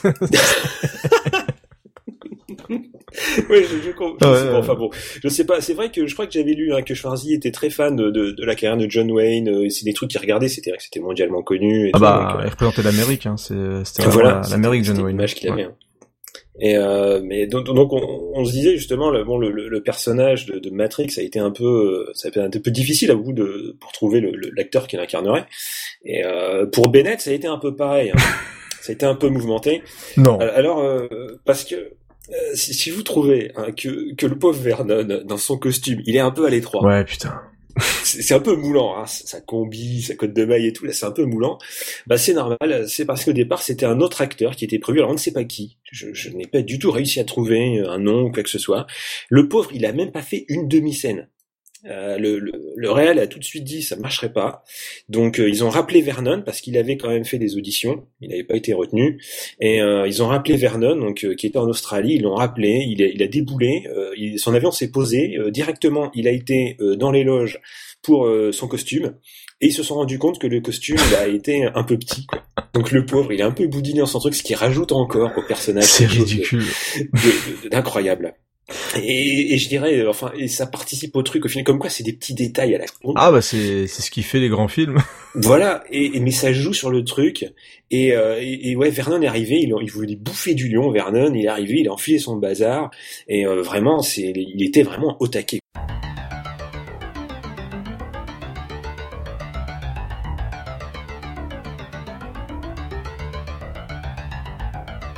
En plus, Vernon Wells, euh, c'est c'est toujours impliqué dans son dans son travail. Hein. C'est un vrai. Pour lui, être un acteur, voilà, c'est c'est un métier. On sait que le mec, il vient, il est au taquet. Et euh, autre souhait du réalisateur, euh, au départ, donc le général Arius, donc ça, bah, ça devait être Raoul Julia. Euh, ah oui, voilà. regretté, Raoul Julia, bah, le regretté, le pauvre, son dernier rôle, c'était, c'était aussi bah, Street Fighter. Tout est lié, on vous dit, tout est lié. Donc euh, voilà, il a joué le général Bison dans Street Fighter. Le pauvre, euh, à l'époque, faut quand même savoir que Street Fighter, donc c'est bah, pareil, c'est De Souza qui réalise en plus. Et il disait dans une interview que euh, il devait non seulement donner des cachets à Raoul Julia pour qu'il puisse tenir le reste du film et essayer d'enlever la, le nez de Jean-Claude de la Poudre parce qu'il était intenable, il était complètement défoncé mais tout le temps, tout le temps, tout le mm. temps. Euh, donc voilà, donc on devait pas avoir. En plus, c'est alors j'ai plus le nom de l'acteur. Euh, qui fait euh, qui fait le, le, qui fait le général Arius. Euh, alors c'est Dan, Dan, voilà, Dan, et Daya. Et c'est vrai que c'est un. Alors si vous faites attention, vous allez voir un petit peu les photos, bah vous l'avez déjà vu quelque part, c'est obligé. Ouais, oui, euh, c'est un mec qui est très poilu. ouais, toujours des rôles un peu de d'italien, de, de, de, de, sud sud américain, soit très ringard, ouais, soit très très ringard, soit justement bah des rôles de, de salopard, un petit peu de méchant, etc. Donc euh, et donc c'est bah Joel Silver qui décide de mettre Dan Adaya dans, dans ce rôle-là. Et le, le, le, rôle donc de, de, de, la femme du film, un peu, hein, qui était souvent un peu hein, à l'époque le, faire valoir un peu du, du héros. Un potiche. Voilà, un peu. Il euh, y, y, a pas mal d'actrices connues qui, qui, ont été qui ont été castées, hein, comme Sharon Stone qui, qui, jouera avec Arnold dans Total Recall quelques années après, ou euh, Brigitte Nielsen qui elle était euh, mariée euh, encore, pas encore, je ne sais pas plus, encore, Sylvester Stallone, euh, avec qui elle a tourné le le grand, l'unique, l'unique Cobra, enfin le grand, sans parler d'ailleurs une blague avec les talons réhausseurs du pauvre Sylvester qui était plus petit qu'elle. Euh, et donc finalement c'est euh, Rae Don Chong qui a hérité du, du rôle euh, et elle a fait une audition en fait avec une histoire avec un godemiché. Et oui. Qu'est-ce que c'est que cette histoire? Oui, en fait, apparemment pour l'audition euh, des actrices, c'était une scène où en fait Arnold fouillait le, le sac donc de la femme, donc qui, qui il l'enlève entre guillemets, hein, il l'embarque avec lui dans son dans, dans son affaire euh, de, de, sauvetage de sa fille. Et en fait, à un moment, il fouille son sac et euh, apparemment, il en tire un god miché et en fait, euh, il fallait jouer un peu sur la réaction de donc la fille, il fallait fallait qu'elle réagisse tout ça. Et son audition, c'était ça. Et elle a joué la scène complètement différemment que de ce qui était prévu. Et c'est comme ça qu'elle a eu le rôle parce qu'il disait tiens ouais, euh, elle est un peu énergique et tout. Elle a, elle a bien tourné le truc. Et, et selon ce qu'elle raconte, apparemment, Arnold, ça le dérangeait absolument pas de manipuler du god miché. Apparemment, ouais. Alors c'est con que cette scène soit pas dans le film au final, parce que moi j'aurais bien voulu voir ça. Franchement. Non mais c'est là clairement que tu vois quand même qu'au niveau du scénar, enfin ils étaient plus du tout dans quelque chose de sérieux. C'est pas, c'est pas possible. si t'en arrives à sortir des coups de sac, etc. Mais bon, je pense que il y a bon une des raisons qui fait qu'ils ont peut-être pas fait ça, c'est qu'au niveau des scènes de comédie à l'époque, bon, ça a jamais été un grand acteur hein, Arnold. Mm. Mais c'est vrai que voilà, c'est toutes les scènes du film, c'est uniquement des phrases assez courtes et, euh, et, je le vois bien. À mon avis, toutes les scènes un petit peu plus intimes un petit peu plus comiques, bah forcément, je pense qu'ils ont dû couper euh, un petit peu couper dans le gras. Bah même hein, euh, de Souza, il a aussi retravaillé beaucoup de choses du scénario pour que ah, pas le choix. Euh, de, des, des, lignes de dialogue pour que euh, Arnold il arrive à les prononcer convenablement sans rouler les trucs tous les trucs à l'allemande quoi. Enfin, bah. C'est ce qu'avait fait de, de, mémoire, c'est ce qu'avait dû changer James Cameron pour Terminator mm. parce qu'il devait jouer le, le héros, je crois à la base. Hein, dans, Terminator. Et alors, il y a la légende qui dit, soi-disant, pour être gentil, qu'il a préféré le mettre en méchant parce que euh, il était mieux dans le rôle, etc. Et c'est surtout euh, de manière, ah, bah, c'est parce qu'il jouait super mal. Donc, euh, quand tu vois le nombre de dialogues qu'il y a entre entre le personnage de Calories et de Linda Hamilton, bien sûr, j'ai oublié le nom. Euh, Sarah, Connor. Oh là là, la honte. Oh la honte, la boulette, la boulette. Euh, donc euh, c'est vrai que je voyais, tu vois pas du tout Schwarzy à l'époque où il apprenait à peine l'anglais, euh, faire ce genre de rôle-là. Et donc bah il enchaîne les phrases, les petites phrases courtes, genre je vais te buter, les petites vannes, les machins, et puis basta. Va te faire foutre, ouais, va, te faire foutre, je vais te buter. Euh, moi un béret vert, j'en mange tous les matins au petit déj. Voilà, ça, ça se limite un petit peu à ça. Alors toujours au niveau des anecdotes un peu sympas sur les, les origines du film. Alors ce qui tombait bien, c'est que, euh, alors c'est ce que je disais à Bilou un petit peu en off, c'est qu'à un moment quand on présente l'émission, on se dit tiens, c'est, est-ce qu'il y a vraiment une communauté de fans autour de Commando? Donc des fois tu te poses des questions sur des films et d'un seul coup, bim bim bim, on a plein de trucs qui nous tombent d'un coup dessus, avec des anecdotes etc sur le sur le sur le film. Donc il y a eu non seulement Rokirama qui a distribué un petit peu des photos sur le tournage du film, des photos assez chouettes. Forcément, Tashwardi il a toujours un gros cigare. Ils sont toujours énormes ces cigares. Donc tu vois, ils étaient de à des gros barreaux de chaise. Parce qu'ils font un peu ça, ils sont par rapport au bonhomme. Hein, C'était Ouais, énorme ouais, les barreaux de chaise. Et euh, tu le vois bah, un petit peu que tous les acteurs, ils sont en train de déconner, hyper musculeux, faire des exercices, tout ce que tu veux. Et donc on a aussi appris forcément, donc tu l'as dit tout à l'heure, qu'à la base le, le film devait être un petit peu plus sérieux, et il devait pas forcément enchaîner euh, 20 morts par seconde. Et euh, donc il faut savoir, il semblerait que justement Rambo 2 est sorti, et c'est pareil, hein, le nombre de body count a augmenté hein, par rapport à Mhm. Rambo 1, parce qu'il y avait zéro mort, on est passé à je sais pas combien, parce qu'avec Stallone qui euh, qui prend la Gatling et qui défonce tout le monde. Donc ils ont demandé, semblerait, à Markel Lester, bah écoute, ça serait sympa que t'en aies des plus grosses des plus grosses. Il faudrait que John Matrix en ait des plus grosses que John Rambo. Parce qu'on essaie de quand même deux Ah bah, John. apparemment, c'est même lui-même qui aurait vu en fait le, le- un bout de Rambo 2 un peu avant qu'il sorte. Et c'est dit serait- merde. Ouais, il s'est dit c'est pas possible, là, on va se faire rouler dessus euh, par Rambo 2 là. euh. Et donc du coup, il a mis les bouchées doubles.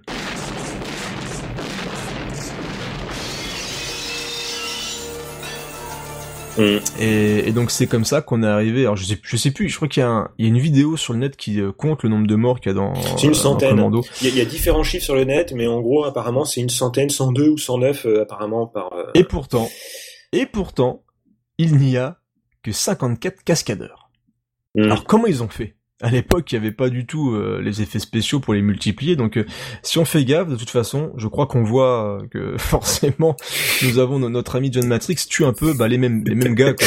Ouais. On voit un petit Avec peu les mêmes visages, avec des moustaches, pas de moustache, une casquette, pas de casquette. C'est un petit peu rigolo. Et il y a aussi des moments où quand il décide de faire péter euh, les mines, alors d'ailleurs il fait péter des mines, alors, forcément les mines, hein, c'est fait pour péter quand tu marches dessus. Ouais. Il semblerait que ce type d'accessoire ne puisse pas fonctionner de cette manière-là. Donc euh, il fait péter les mines et donc on voit clairement que sur les bâtiments devant, on a des mannequins qui en sont carton, euh, ouais, en carton en carton. ouais. avec des il y a des bâtons derrière qui tiennent ce- ces mannequins là. Donc voilà, c'est des petites astuces, hein, on vous les donne si vous voulez faire des films d'action, vous n'avez pas de budget.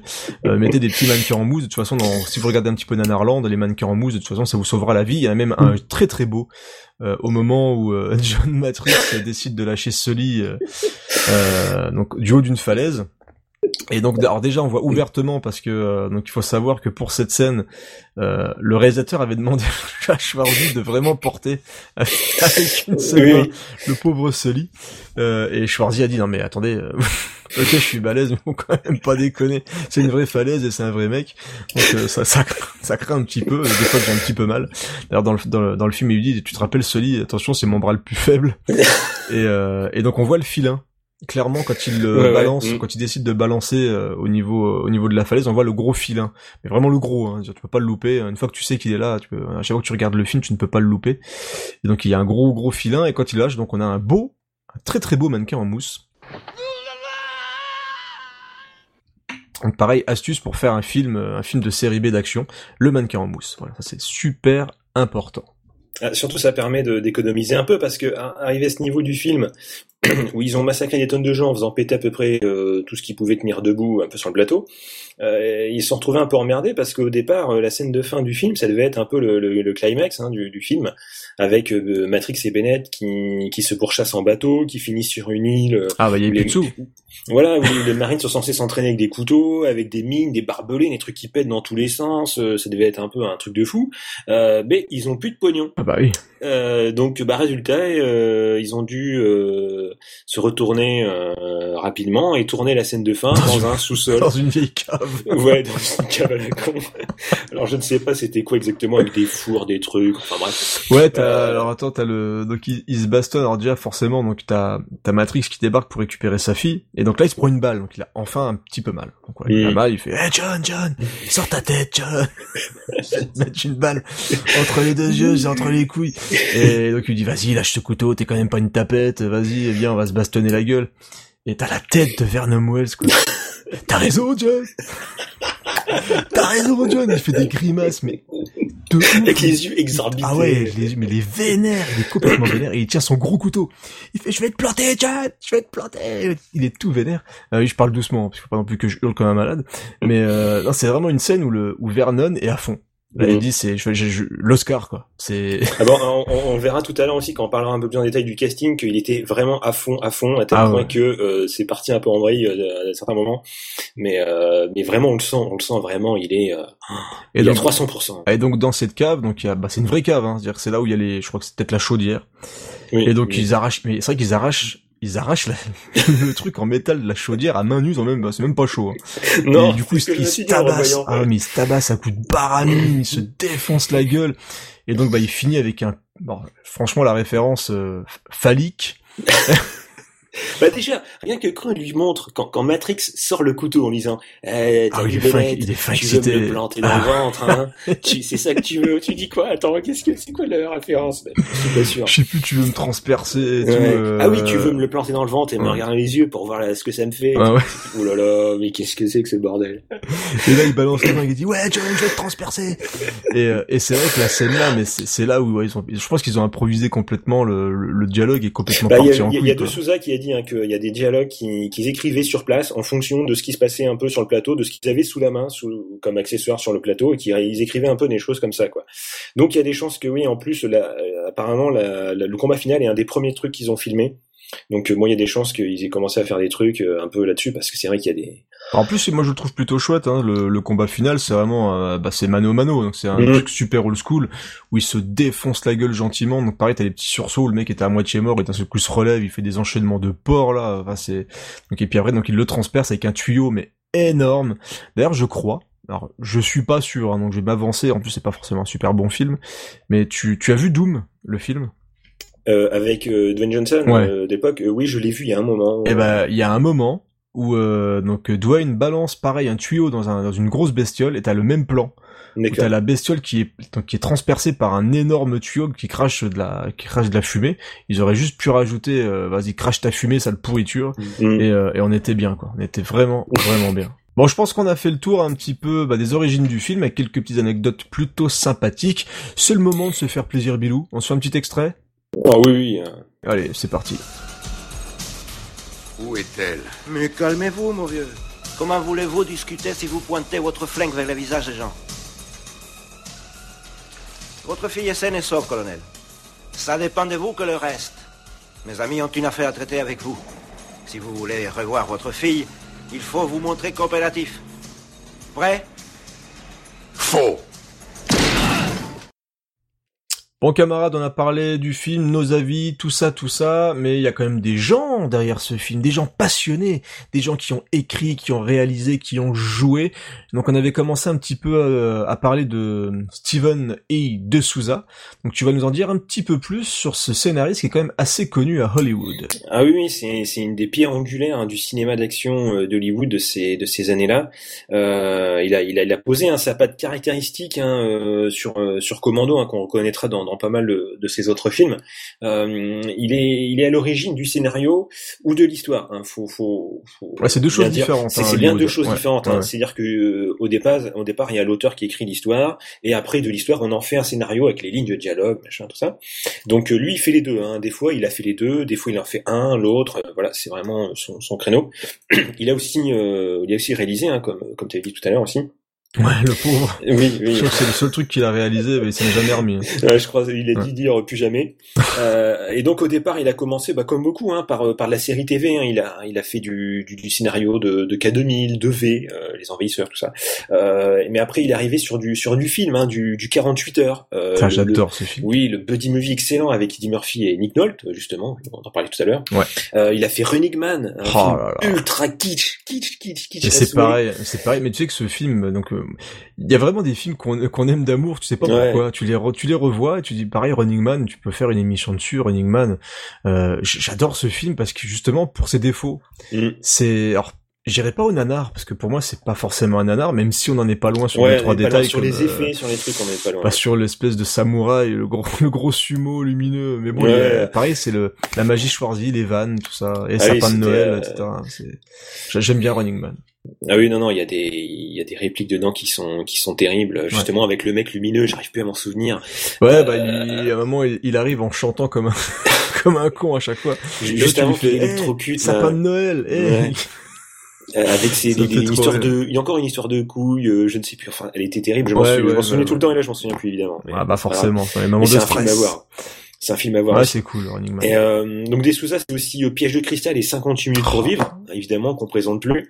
Et vous saurez bientôt pourquoi. Et oui, pourquoi Piège de cristal. Bien sûr. Suspense, suspense. pour vous garder jusqu'à la fin. Ouais, ouais. Euh, le, le mal aimé, le mal aimé Hudson Hawk, hein, de oh, Bruce Willis. Et pourquoi vous n'aimez pas Hudson Hawk bah oui, je, je, pense que les gens ne l'aiment pas parce que ils l'ont jamais vu tout court en fait. Euh, à mon avis, il a ah. tellement été peu diffusé. Je pense. Ou alors il y a des gens qui disent qu'ils aiment Hudson Hawk mais qui ne l'ont pas vu parce que maintenant c'est aussi. oui, voilà, voilà, il y a eu un peu un contre-avis maintenant sur Hudson Hawk. Enfin, c'est un petit moment. Tu sais que j'ai découvert Hudson Hawk, c'était à l'époque où tu avais les menus chez Quick. Je raconte ma vie. Hein. euh, les menus chez Quick où ils te donnaient des VHS et donc j'ai découvert Hudson Hawk et euh, Last Action Hero grâce à Quick. Donc merci Quick. Ah ben il des, et Total Recall aussi. Il y avait Total Recall. Par contre, j'ai vu Total Recall, Hudson Hawk et Last Action Hero grâce à Quick. Et franchement. Et, après, on dit qu'on a que de la merde. C'était avec les menus enfants, dis donc, il fallait eh, quand même un peu bon, ouais, En fait, c'est des inconscients, les types, et ils étaient ah, pas au courant. Quoi. Merci Quick. Merci Quick. Euh, Qu'est-ce qu'il y a eu d'autre euh, Il y a eu la famille, la famille Pierre à Feu. Bon là, je, hein. je vais pas le défendre. je vais pas le défendre. Le film de Beverly Hills 3 que j'aime euh, bien, bon, qui, qui, est un peu édulcoré aussi euh, par rapport au début. C'est comme beaucoup de films. On se rend compte quand même, c'est un peu la maladie, un peu à une époque. Hein. Ouais, mais tu ça a commencé badass, sérieux. Le, le flic de Beverly Hills 3, c'est vrai que le premier flic de Beverly Hills c'était plus sérieux d'ailleurs. Mais c'est vrai que le, le 3 de je crois que c'est John Landis qui, qui fait le, le 3. Et euh, bah, il y a quand même un petit côté avec le côté fête foraine. Mm. C'est bon, c'est en surface, hein, c'est pas non plus le truc le plus glauque du monde, mais euh, il y a quand même un petit côté voilà euh, divertissement. Faites méfiez-vous quand même des, du côté cartoon, euh, mm. du, côté bon enfant des, des fêtes foraines ou des trucs là. Ça cache parfois des choses un petit peu méchantes. Voilà. Ah non, il était, c'était vraiment très bon aussi. Ouais, c'était, c'était chouette. Il y a eu euh, Street Fighter. eh ouais. Colonel Gill Colonel Gill Colonel, je suis Sean Lizang pour GNT Info. Est-ce qu'on peut vous parler? Non. Vous n'avez rien à dire à une audience mondiale? Non. Mais j'ai un message personnel à faire passer à cet enfoiré de bison. Je sais que tu adores te faire mousser à la télé, sale pervers. Admire-moi ça. Apparemment, il était aussi, je ne sais plus sur quoi il était exactement en plus derrière Je, je sais pas si était au scénar ou à Ah bah ouais, ils lui ont dit, écoute, on a une patate chaude. euh, si jamais tu veux réaliser un film, écoute mon gars, on a que ça, on a que ça pour toi. donc fais-toi l'écro avec JCVD. Putain, c'est tellement nawak. Et tu vois, là, je, parlais bon, de, je parlais de Warcraft, mais c'est vrai que là au moins ils essaient un minimum de respecter le matériel. Mm. Là, mais bordel, il y a rien quoi. Il y a rien. C'est nul. Il y a un nom, il y a des personnages et puis voilà, c'est tout quoi. C'est tellement nul. Mais euh, je, il y a des films, j'arrive à me raccrocher sur un truc parce que voilà, Jean-Claude. Et j'ai vu au cinéma avec mon père, mais en plus je crois que j'ai dû aimer Petit, hein, parce qu'il est sorti, euh, je crois que c'était début 80, peut-être 93, non c'est Mario Bros 93, je sais plus. J'avais peut-être 12 ans, enfin bref. Et euh, c'est nul quoi. Mm. C'est très très nul, genre Street Fighter avec JC. Jean-Claude, tu craignais à l'époque. ah la cam, hein, c'est de faire n'importe Ah ouais, non, mais il était carrément dedans. Ça lui a fait les cheveux jaunes d'ailleurs.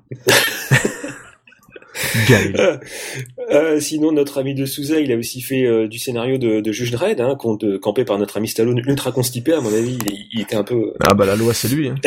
voilà. Il y avait Piège Hong Kong. Et bah, avec Jean-Claude. Eh bah, j'aime extraordinaire. J'aime extraordinaire. La course de chariot, l'histoire des jeans, enfin bref, c'était bah, vraiment formidable. Tu, vois, on va, on va revenir sur Jean-Claude trois secondes, parce qu'on a le temps, parce que c'est notre émission, de toute façon. Et, euh, et, Jean-Claude le vaut bien. Et Jean-Claude le vaut bien, mais c'est vrai que c'est, il, il, a quand même bossé avec des pointures de, de HK, mm. hein. euh, il a quand même travaillé avec John Woo, c'était un des premiers films faits avec John Woo aux États-Unis. Mm. Euh, donc il a bossé avec Troy Ark, euh, il a bossé avec Ringolam aussi. Donc c'est voilà, c'est Jean-Claude, on peut se foutre de sa gueule, mais il a quand même eu quelques bons petits réals, même si c'est pas les meilleurs films du monde. Mm. Mais euh, c'est vrai qu'un petit piège en Hong Kong, c'est très sympa, quoi. Vraiment mm. très très sympa. D'ailleurs, euh, je crois que j'avais lu une interview de Tuar qui disait qu'il était content de se foutre de sa gueule, quoi.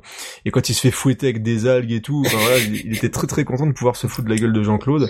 Le pauvre, c'est pas très gentil. Non, c'est clair. Moi, Jean-Claude, il arrive, euh, il, il s'est détaché un peu quand même. On sent que voilà, il rigole même de lui-même, hein, de toute façon, pour avoir fait le film qu'il a fait, euh, le, film. Euh, ah, bienvenue, dans, bienvenue dans la jungle, là. Euh. Non, non, le film sur un peu sur lui. Ah, JCVD. ouais. ouais, On sent qu'il a une certaine distance par rapport à lui-même. Je pense que bon, il vit plutôt assez bien. Ouais, mais je, je, suis assez déçu parce que je m'attendais avec ce film-là à ce qu'il ait une, un second souffle Mhm. et il est retombé dans les DTV roumains, donc euh, c'est un peu un petit peu dommage. Ah ouais, qu'il a, c'est vrai que il il a un second aussi degré derrière. sympa. Mm. Ouais, mais bon, bah après c'est un, un personnage particulier. Je pense qu'après, un peu comme euh, Steven Seagal, il, il- maintenant quoi qu'il est beaucoup plus cynique, Steven Seagal. Quoi. Mm. Enfin, enfin bref, ouais, je t'ai coupé. C'est- une- autre histoire, après Steven. Parce qu'il a quand même, voilà, parce que notre bon de Souza, il a quand même aussi fini sur une belle merde. hein. Ah ouais, c'est Lara Croft et le berceau de la vie. Ça c'est nul. Hein. Il, c'est- il a un peu, il a un peu pris des distances, un peu avec Hollywood. À partir de là, on se demande pourquoi. mais, Quoi qu'il a quand même, une, euh, il a quand même osé écrire une scène où Lara met un coup de poing à un requin. Voilà, ça fallait oser, Ouais. fallait oser quand même. Alors, le mec est quand même bon, il est quand même passé, euh, il a eu des moments difficiles hein, avec Street Fighter et Lara Croft, mais euh, mais bon, il a quand même fait pas mal de choses. hein. C'est quand même Ouais, non, quelque chose. ouais, on voyait beaucoup son nom générique de pas mal de pas mal de, de, de- de gros films à l'époque. Ouais, non, Steven, merci. hein. Merci d'avoir écrit euh, Commando. Rien que pour ça, euh, je, je te fais un gros bisou. Et deuxième personne à qui on peut faire un gros bisou, bah forcément, c'est Mark L. Lester. Donc le Mhm. réalisateur de, de ce film, euh, je, je vais le redire, il est, il est beau ce film. Regardez ce film. Donc Mark L. Lester, qui est pas forcément, du coup, on peut se dire bah tiens, il a fait Commando, le mec c'est le roi du monde. Ouais. On va dire, on lui, a- on lui ouvre les portes. Tu, tu peux faire ce que tu veux, Marc. Après Commando, normalement, tu pouvais faire ce que tu voulais. Il y a eu un problème. Ouais.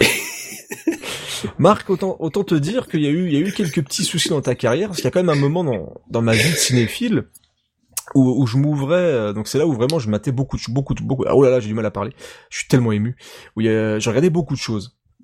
Je disais Mad Movie, voilà, c'était vraiment ma période bis, etc. Donc à un moment, je m'intéressais quand même beaucoup plus aux réalisateurs. Et donc à un moment dans Mad Movie, il y avait écrit en gros, parce qu'ils offraient des, des DVD pendant un moment, et c'était marqué en gros, ptérodactyle par le réalisateur de Commando. Bah forcément. Eh, T'as acheté. Forcément, Bilou, bah, tu imagines un petit peu ma réaction. J'ai fait un salto arrière, déjà, de base. J'ai pris un petit tronc d'arbre que je me suis mis sur l'épaule et je suis allé acheter mon Mad Movie. C'est dégueulasse. C'était tellement dégueulasse. Écoute, j'ai voulu l'oublier, j'ai- zappé, j'ai rayé directement le nom du réal. C'est pas possible, c'est pas lui, quoi. C'est pas lui qui a fait Commando. C'est pas lui qui a fait Commando. Donc, euh, à, à- à se demander si Commando n'est pas le un peu le, le, le- le pinacle de sa ouais carrière. ouais. Ah. On va dire en fait c'est l'erreur de sa carrière mais dans le bon sens en fait. Ouais, il a pas fait exprès. parce que même si tu regardes, parce que c'est, euh, il a, une carrière qui est très éclectique, comme on Mm. dit, dire qu'il passe ses premiers films. Donc on avait, euh, on avait, attends, il y avait The, alors c'était Twilight of the Mayas. Steel Arena ou encore un film avec un super beau nom, c'est Truck Stop Woman. Donc on est vraiment dans le film, tu sais, de Je, driving. c'est un film qui est pas du tout cliché. Ah pas du tout, non, c'est des filles en short euh, qui voilà qui, qui vont faire un petit peu de gringue justement à des camionneurs. Donc on est vraiment dans les années 70-80, c'était bah, l'époque drive-in. Donc le mec faisait vraiment des films bah, de série Z, série B. Donc on est vraiment dans des petits films comme ça très très fauchés. Et il est monté un petit peu d'un cran euh, avec un film qui a un nom incroyable, c'est Roller Boogie. Donc c'est un film disco avec Linda Blair, donc c'est un petit peu à la mode. Donc c'est un peu comme tu sais les premiers films de la Canon dont on a Ouais. parlé dans la première émission, Mm. bah ils prennent un truc qui cartonne et puis ils font un film dessus avec les Bee Gees, tout ça. Il y avait des films de, euh, il y avait Saturday, Saturday Night Fever, etc. Donc ils se sont dit tiens je vais faire un film avec la meuf de l'Exorciste qui n'a jamais brillé à part dans l'Exorciste. Mm. Hein, faut quand même le savoir que la pauvre après elle a, elle a eu aussi un- une carrière un petit peu pourrie. Euh, ça c'est un petit peu le problème des enfants stars. Mm. Et il a fait ensuite classe 1984. Class of 1984.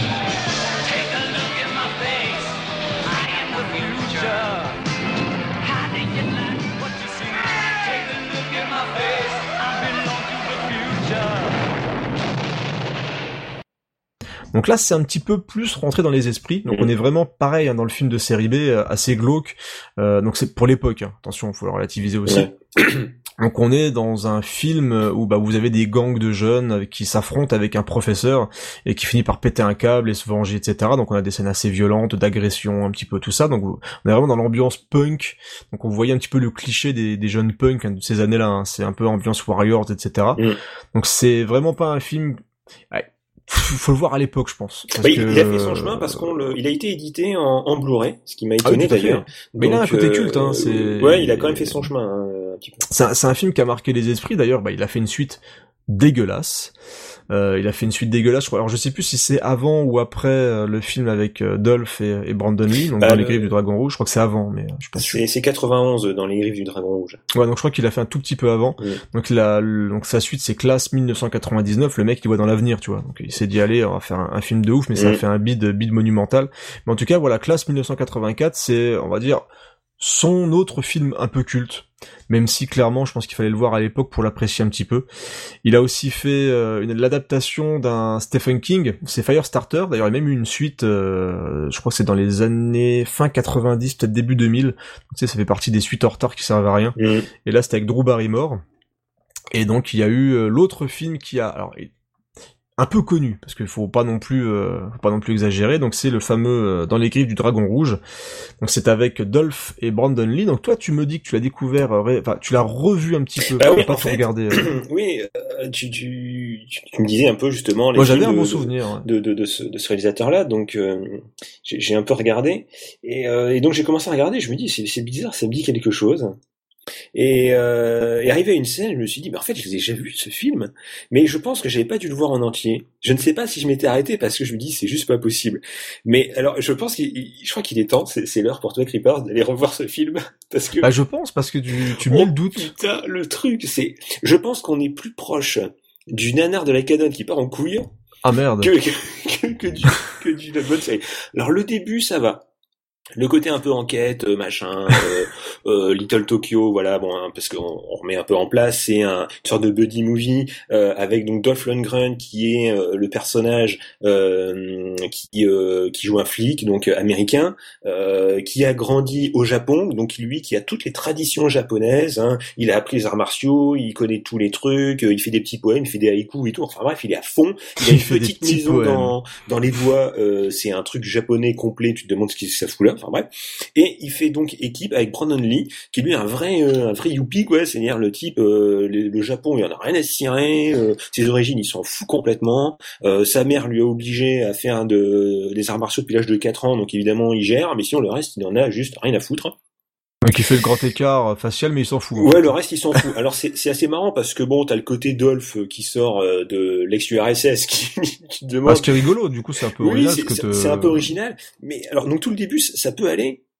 Mais, mais à un moment, il y a un moment où ça part en couille, quoi. Vraiment. Euh... Ah, je m'en rappelle plus Faut- vraiment, Ouais. je pense qu'il est temps que tu regardes parce Avec que si, jamais tu, tu dis à nos auditeurs euh, que le film est pas mal et qu'ils vont le voir, je pense que là ils vont ils vont t'envoyer Ouais, des lettres. il- il commence à savoir que j'ai un peu des goûts douteux donc Ah mais des fois c'est ça, pas c'est les euh. souvenirs, des fois ça. ouais, mais, vraiment, alors la fin, le- la, la manière dont meurt le méchant, j'ai explosé de rire devant ma télé, hein, vraiment. Ah merde, je me rappelle tellement il plus. il Ah, faut que je regarde. Il y avait ma copine à côté qui a regardé aussi. euh, Elle m'a regardé bizarrement. Je dit mais qu'est-ce que c'est que ça? Disons, il est sympa ton pote qui te conseille des films. là. Enfin, C'est c'est un truc de malade. Euh, je, je laisse la, la, la surprise. Hein, je, je je vais pas dire, mais je pense qu'il faut le voir. Mais alors là, il faut vraiment le voir avec des potes, avec de la bière. Il faut déjà avoir bu des bières bah. Je pense. De préférence, il y a buvez les bières il y des plans nichons euh, à tir. Ah bah voilà, comme tu du- m'intéresses. Comme du Bah film canon. Mais alors oui, mais alors c'est du faux sein. hein. Tu sens tout de suite que c'est Oh. c'est du truc qui a été gonflé les à cicatrices. Ah dommage. Euh, mais vraiment, c'est, tu sens que c'est un peu cheapos, que ça manque un peu d'effet. Brandon Lee joue comme une savate, c'est, euh, c'est con, mais euh, vraiment, euh, c'est pas terrible. Euh, D'accord. euh, et puis à la fin surtout, il y a Dolph dans un accoutrement, tu sais même pas pourquoi il est habillé comme ça. Rien que de m'en souvenir déjà, je me dis c'est pas possible. Le type il va battre le grand méchant, euh, limite il- s'il a pas mis les tongs japonaises. Tu vois les tongs japonaises comme on voit. euh, Ouais, genre il est en slip, tu- il est en slip, tout ça quoi. Mais Ouais, vraiment, il a, c'est, c'est, c'est terrible. Je pense qu'il est temps que tu Franch- franchement, je, je pense que t'as vendu du rêve à beaucoup de monde. Hein. Tout le monde est très content et ils sont déjà en train de, le- de l'acheter ou de le télécharger. Oui, non, euh, ne l'achetez pas. L'achetez pas. Je vais pas Ne perdez pas votre. Mais- Non mais c'est mais c'est vrai que ce- voilà notre petit Marc euh, donc du coup que j'aimerais jusqu'à la fin de mes jours parce qu'il a fait commando Ouais. Voilà, il a pas fait voilà c'est pas une carrière de ouf pourtant euh, il, il est toujours en, en activité comme je disais ptérodactyle oh, quelle horreur putain. Euh, mais il faut imaginer les ptérodactyles en image de synthèse PlayStation quoi, Mhm. c'est juste euh, c'est juste pas possible. Et euh, donc il a une maison de production où il fait bah il fait de la série Z euh, animalier. C'est un petit peu ce que tu fais facilement maintenant avec les shark machins les Mhm. shark trucs les trucs. Et euh, mais c'est vrai que depuis bah depuis euh, cette époque-là il n'a jamais vraiment arrêté le cinéma. Même si bah, on, on l'a bien vu depuis dans les griffes du garde Dragon Rouge qui a fait un petit bide euh, donc le monsieur n'a pas eu de budget incroyable donc il continue à faire du cinéma. Il aime toujours le cinéma mais c'est vrai que c'est pas non plus la carrière la plus ouf du monde et Commando qui est son plus gros succès alors c'est pas non plus le succès un succès ouf hein, puisque euh, Commando bah c'est euh, un peu plus de 50 millions de dollars Mm. Bon, pour 10 Donc, millions de budget, c'est déjà pas mal. Euh, Oui, c'est bien alors, rentabilisé. ça, donc ça rentabilise le film, Mm. mais c'est vrai qu'au niveau, euh, au niveau impact, c'est vrai que c'est pas non plus le film Mm. de Schwarzenegger qui a rapporté le plus de pognon, Non, qui a marqué le plus les esprits, mais qui a commencé à imposer sa marque. Ouais. Voilà, on va dire. euh, Donc le merci Marc, on t'aime, on t'aime beaucoup. Et euh, autre chose qui est quand même assez marquante dans Commando, bah c'est sa musique, mine de rien, parce que c'est quand même une musique que je trouve très très efficace. Ouais. Et je vais te laisser présenter son, bah, son compositeur tout simplement. Et ben c'est un type aussi euh, vachement connu. Euh, en gros, tout le monde était euh, un peu euh, connu, tout le monde a fait pas mal de trucs, sauf le réalisateur au final, le pauvre. C'est vrai. Euh, c'est euh, le compositeur, c'est James Horner, donc vous le connaissez hein, forcément. Euh, il, est, il est il est décédé il y a presque un an d'un accident Ouais. d'avion. Il avait il avait plus de 150 films euh, à son actif. Alors il avait euh, il s'était un peu éloigné un peu de d'Hollywood euh, ces, ces dernières années après quelques quelques apparemment mauvaises expériences sur le, le Amazing Spider-Man où euh, il a été un peu écarté. Enfin bref. En même temps, le film a chier. Voilà, donc au final c'est un peu bien pour lui. Mais euh, mais James Horner, c'est plusieurs Star Trek, euh, c'est les deux 48 heures encore une fois. Il était encore là aussi. Alors d'ailleurs, est-ce que tu, je te coupe la parole, excuse-moi. Oui, vas-y. Il y a, si tu écoutes la BO de 48 heures et la BO de Commando, Ouais. c'est un peu pareil. hein. Ah oui, mais Euh, t'as les mêmes sonorités, euh, avec les espèces de petits Ouais, euh, bongo bongo, je sais pas trop ce que, Oui. sais pas trop ce que c'est mais comme son. c'est souvent justement euh, euh, quelque chose très très ressemblant. qu'on lui a des fois pas mal reproché. C'est soit il y a deux choses qu'on lui reprochait beaucoup. C'est soit de sampler euh, des morceaux connus de musique classique, de, de reprendre des choses qui étaient connues, ou alors de tourner un peu en rond dans ses rythmes et euh, ses mélodies. Euh, ça, dans certains films, on a l'impression qu'on écoute un peu la même chose. Alors comme on en parlait aussi quand on préparait, c'est un peu ce qu'on lui demandait aussi. Et c'était un peu aussi euh, comme ça qu'on lui a appris parce que euh, voilà, euh, c'était James Horner, c'est une école un peu de, de, de, de musiciens qui étaient connus à l'époque, qui faisaient aussi qui avaient leurs pattes en gros et qui tournaient un peu en boucle aussi sur certaines sur certaines mélodies quoi. Bah, c'est vrai que bon, sur Commando, ça fonctionne relativement bien, Mm. parce que t'as, bon, t'as un thème qui Ouais, revient, voilà, qui euh, revient très régulièrement. Et euh, il y a aussi l'espèce de tch, tch, tch, tch. dès que t'as un moment un peu de suspense, t'as toujours le même son Mm. qui revient sur tout. Bon après c'est aussi une question de montage, mais c'est vrai que là moi la musique de Commando et on vous mettra une fois qu'on aura fini de parler de James Horner, on vous mettra un bon morceau pour que vous puissiez vous imprégner et, euh, et profiter quand même du talent du monsieur sur des films comme ça. Mais c'est vrai qu'au niveau de pour temporiser l'action, pour le côté spectaculaire, moi je trouve que la musique elle claque quoi. Mm. Elle, elle claque, elle passe par plusieurs moments. D'ailleurs, le, le thème principal qui, est, qui passe d'un truc très punchy à un moment un petit peu plus calme avec les violons et tout avant de repartir dans le côté hyper martial avec plein de percussions dans tous les sens. C'est vrai que c'est une musique qui est super efficace. Donc je vais te laisser continuer. C'est vrai que le, le gars, voilà, il a quand même une, une discographie de ouf Mm. puisque bah il a aussi fait, euh, bah, il a aussi fait du James Cameron, hein, parce qu'il a fait euh, Aliens le retour Ouais. par exemple. euh, il a fait du Willow, etc. Quoi. Donc, Le, on, a, on a le nom de la rose hein, avec Sean Connery, euh, double Ouais. détente, un excellent buddy movie aussi, ouais. euh, avec Arnold et James. Bellucci, euh, les deux Jack. Ryan. Avec Arnold Cunu. Oui, euh, Dans la neige. euh, voilà. Alors on a eu Arnold Cunu et on a eu euh, on, on a eu aussi nos, nos deux culs nus dans Tango et Cash. Alors tous les grands Ah, acteurs ouais. de, de cette Ouais, époque Cunu. ont fini Ouais, cunu. Euh, donc je disais aussi donc les deux Jack Ryan hein, campés par Harrison Ford, euh, Bravard, Casper, Apollo 13, Jumanji, donc Titanic hein, évidemment, il a Ouais. gagné deux Oscars, un Golden Globe. Il a Euh, fait chanter euh, Céline Dion. Voilà évidemment. Euh, là, par contre on le remercie moins. Enfin, euh, On l'a Stalingrad. entendu. Euh, 3 Stalingrad, et. Avatar aussi, hein, qui, qui est un des derniers gros euh, gros gros films qu'il a fait. Bah, il a eu, non, il a hum, les deux derniers films. Donc, il y a le film euh, de avec Jack Gyllenhaal. Euh, La rage au j'ai ventre. plus le nom, La rage au Mm. ventre. Donc, c'est aussi lui qui a fait la musique entre deux trois morceaux de rap, euh, que, qui est sympa. Hein. Euh, c'est un film de Antoine euh, si notre ami Twitter, euh, c'est Cinema Driver, euh, nous écoute, c'est un grand fan. Moi, je sais pas pourquoi j'ai mis cette étiquette là, mais il aime Antoine. Euh, et il a aussi fait alors, le remake des hum, 7 salopards, Ouais. 8 salopards, je sais plus, euh, 7, 8, 9, 10, euh, combien ils sont, je ne sais plus combien vous crois, êtes.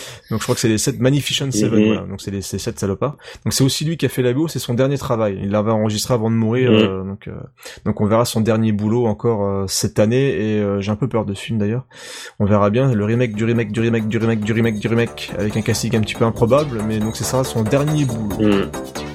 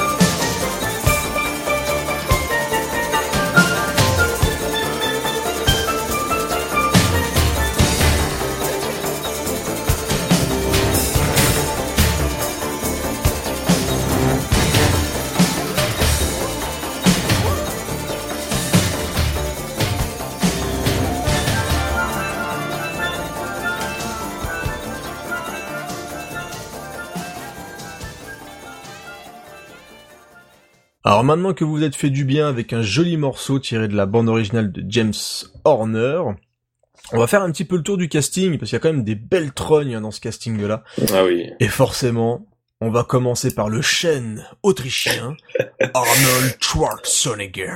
Ah, c'était son surnom officiel, hein, je crois. Le, Ouais, le chêne, mais un peu comme les muscles de Bruxelles pour Jean-Claude, il y avait le chêne autrichien pour Arnold Schwarzenegger. Que dire d'Arnold? Que dire, que dire, que dire C'est une carrière, euh, une carrière de ouf. Mm. C'est euh, alors parsemé, euh, surtout dernièrement, de choses un petit peu plus. euh, à un moment, tu te dis pourquoi tu t'arrêtes pas Arnold euh, ou pourquoi tu fais pas des rôles où t'es plus un, un super héros. Mhm. Mais euh, moi, voilà, c'est ça fait partie vraiment bah, de ces acteurs que je ne pourrais jamais détester et je serais quand même toujours content de le voir au cinéma, même si le film est à chier. Ouais. Euh, je vais prendre l'exemple bah, plus récemment, le triste exemple bah, de Terminator Genesis. Ouais. Mm. Ouais, ouais, ouais, ouais, ouais, ouais, ouais, ouais, ouais, ouais, ouais. Ouais, Arnold, Arnold, Arnold, Arnold, tu, c'est pas possible. À un moment, on n'y croit plus. On n'y croit plus. Tu, tu es tout assez, Arnold. Le robot indestructible T800, on n'y croit plus vraiment, et en plus, t'es pas aidé par des charlots qui font des films de merde. Mm. Donc à un moment, Arnold, euh, voilà, c'est c'est compliqué pour toi. Euh, J'ai apprécié Maggie, même si Ouais. c'est euh, un petit peu moins, il a chiant. essayé, hein, il a essayé quand même de faire. Et il est pas nul, hein. Franchement, Mm. il il est pas nul dedans. Donc, et c'est plus justement vers ce type de rôle parce qu'il a une gueule un peu marquée, donc il faut qu'il parte un petit peu comme ça. Et tu te dis limite, euh, va vers une carrière un petit peu à la à la Clint Eastwood.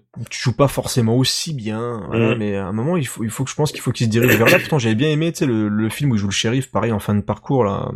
Oui. Euh, ah merde, euh, du coréen là. Je n'ai plus le nom du film, mais Moi en tout plus. cas. Tout ce que je sais, euh, c'est qu'il faisait des pubs pour des Chevrolet avec. et euh, oui, bah parce que bon, voilà, Ils, ils en avaient mis partout dans le. en a mis partout dans le film, mais c'est vrai que c'est un film qui est plutôt euh, plutôt sympathique. T'as pourquoi j'ai pas le nom de ce film? Euh, Donc un film plutôt sympa. Et mais c'est vrai que ça fait partie avec Stallone, avec Jean-Claude, avec toutes ces toutes ces personnalités là. Bon en plus vous avez quand même des films un petit peu plus haut de gamme à bout d'un moment euh, no- notre camarade Schwarzy. Et c'est vrai que si on faisait, il faudrait un jour faire une confrontation, une émission spéciale versus entre. Stallone et Schwarzy. Parce que euh, je pense vraiment qu'il a mieux su s'entourer, en tout cas dans la période 80, parce qu'il a quand même bossé à Terminator, bah, James Cameron, Ouais, il y a eu des, vraiment très bons. voilà McTiernan, euh, Paul Verhoeven, donc il a quand même bossé avec des sacrés, euh, des sacrés réalisateurs et qui lui ont permis justement d'avoir des bons films, à contra- au contraire de faire le bon acteur, c'est-à-dire qu'il était vraiment bien Mhm. entouré. Et c'est vrai que James Cameron, quand tu vois un film comme euh, Total, non pas Total Recall, ah le con, True Lies, oh Mhm. n'importe quoi. Je me mélange avec Verhoeven et tout. Donc True Lies, c'est un, un très très bon film Ouais. euh, et où il est quasiment pareil dans tous les plans. T'as des vrais moments de comédie. Mm. Il a vraiment réussi à utiliser Schwarzy euh, vraiment dans, dans sa meilleure forme et dans, dans ce qu'il savait faire. Et c'est vrai que True Lies j'aime beaucoup.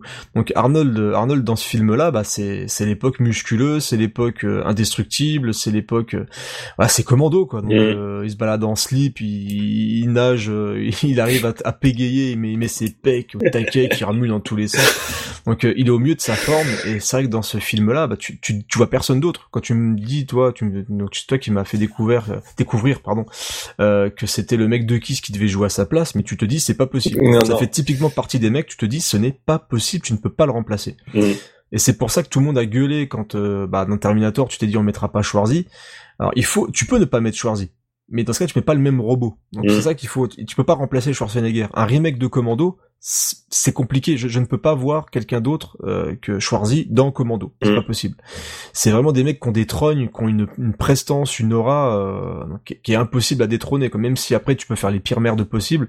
Moi, je resterais sur une, une génération années 80 où le mec voilà me faisait rêver quoi. Quand j'allais voir un film de Schwarzy, j'avais des étoiles dans les yeux. Et, euh, et, et c'est la fête. Je sais pas ce que t'en penses. Ah si, c'est exactement ça. hein. C'est c'est toujours le, le, le même problème qu'avant. Voilà, on faisait des films sur euh, sur des acteurs basés sur euh, sur une une force de présence. euh, Oui, c'est à l'époque où tu te déplaçais pour Voilà. l'acteur. Ça n'existe plus. Et maintenant, fini. non, maintenant tu te déplaces pour pour une franchise. Voilà, on- Exactement. on a tendance à tourner en rond, à le dire à chaque fois. Sur, on le répétera encore parce que C'est vrai qu'on on, on le dit, on le dit souvent. Mais mais voilà, c'était euh, c'était carrément une autre époque quoi où on faisait un film sur le sur l'acteur parce que l'acteur disait voilà tout est basé sur lui. Alors, parce que même si Schwarzy n'était pas forcément le meilleur acteur du monde, il faisait toujours venir. pas, mais Il il, faisait- les gens. il arrivait à faire quelque chose, sa présence, son alchimie avec d'autres acteurs et tout, si ça marchait bien, euh, ça faisait, euh, ça faisait quelque chose d'extraordinaire. Parce qu'après, euh, c'est là où on voit à l'époque où t'avais les, la course au cachet un petit peu. C'est qu'il est arrivé, il est quand même arrivé avec Terminator 3 à 30 millions de dollars. Ouais. Il touchait, même pourtant c'était l'époque un petit peu où euh, c'était plus non plus la fête euh, au niveau des entrées, etc. Dès qu'il faisait hors Terminator, donc c'était déjà compliqué de capitaliser uniquement sur lui. Et ben il avait, il a quand même réussi à passer de 25 millions déjà sur ses films précédents à 30 millions. C'était Mhm. Complètement fou. Ouais, non, il touchait 30 millions de dollars juste pour Terminator 3 pour dire euh, par la main quoi. Tu vois c'est oui c'est déjà un petit peu euh, c'est déjà un petit peu plus la comédie Ouais, un petit non, peu le côté partait- rigolo euh, rigolo prout prout. Mais euh, le mec touchait 30 millions de dollars et c'est vrai que maintenant quand tu il y en- a qui essayent hein, je pense toujours à Vin Diesel. Moi c'est toujours le, le parfait exemple Vin Diesel. Mm. c'est que le mec euh, il s'est dit tiens moi je suis une, je suis une star Ouais, je suis une movie star. Les gens viendront me voir, peu importe ce que je fais. Bon, il fait de la merde. Dès qu'il sort de Fast and Furious, il fait de la merde. Alors, déjà que c'est pas non plus le, le haut du panier du cinéma, mais c'est quand même regardable sur quelques versions. Les, les, les versions paires à chaque fois, euh, les impairs, pardon. Les, les, les FF impairs sont toujours à peu près potables. Et le mec, dès qu'il sort de Fast and Furious, il fait un film, il fait un bid. Mhm. Voilà. Même Riddick, le troisième Riddick a fait un bid. Alors, pourtant, j'adore euh, moi le- les chroniques de Riddick et le premier Pitch Black, Mhm. mais déjà là, c'était un petit peu moins bon. Euh, Riddick, je sais pas ce que t'en penses, toi, Riddick. Ouais, le, petit peu- le, ouais, le, le troisième premier, était pas euh, génial. Le, premier, on sent que ça a été fait chouette, euh, hein. vraiment, euh, voilà, sans, sans pression, Série B, quoi. hein. ouais, C'est sans série B, pression. une bonne série B. Et le, deuxième est un peu plus de moyens, mais on sent que ça atteint ses limites, même si bon, ça peut aller. Le troisième, je l'ai pas vu, mais je sais que beaucoup ont été déçus. En plus, un remake, en plus au final, au final. Bah, c'est que c'est un faux, c'est un, une fausse suite, fausse suite remake. euh, Enfin voilà, tu, tu te demandes pourquoi au final, surtout quand tu Bah, en l'as fait, laissé en plan dans le deuxième. tu, tu te dis, euh, ils vont capitaliser sur, bah, sur Vin Diesel. Mm. Bah, ça fonctionne pas. Et le mec n'est pas vraiment une star pour moi. Ouais. C'est sa franchise Fast and Furious qui est, qui est la star, la vraie star. Et avant, bah t'allais voir un film de Arnold Schwarzenegger. T'allais Mm. pas voir Terminator ou machin. T'allais voir Terminator 2. Va peut-être si quand même, mais euh, c'était Schwarzenegger quoi. Ouais. Donc euh, c'est pour ça que je non pas Genesis mais le le quatrième Renaissance a pas marché. Mm. parce que bah les gens pourtant moi je le trouve très correct. Vraiment très très Oh, correct. moi euh, Renaissance il y a vraiment des Mm. très très bonnes choses dedans. Mais ça a fait un bide parce qu'il y avait pas Schwarzy ou alors un vieux plan dégueulasse en image de synthèse qui était Mm. tout pourri.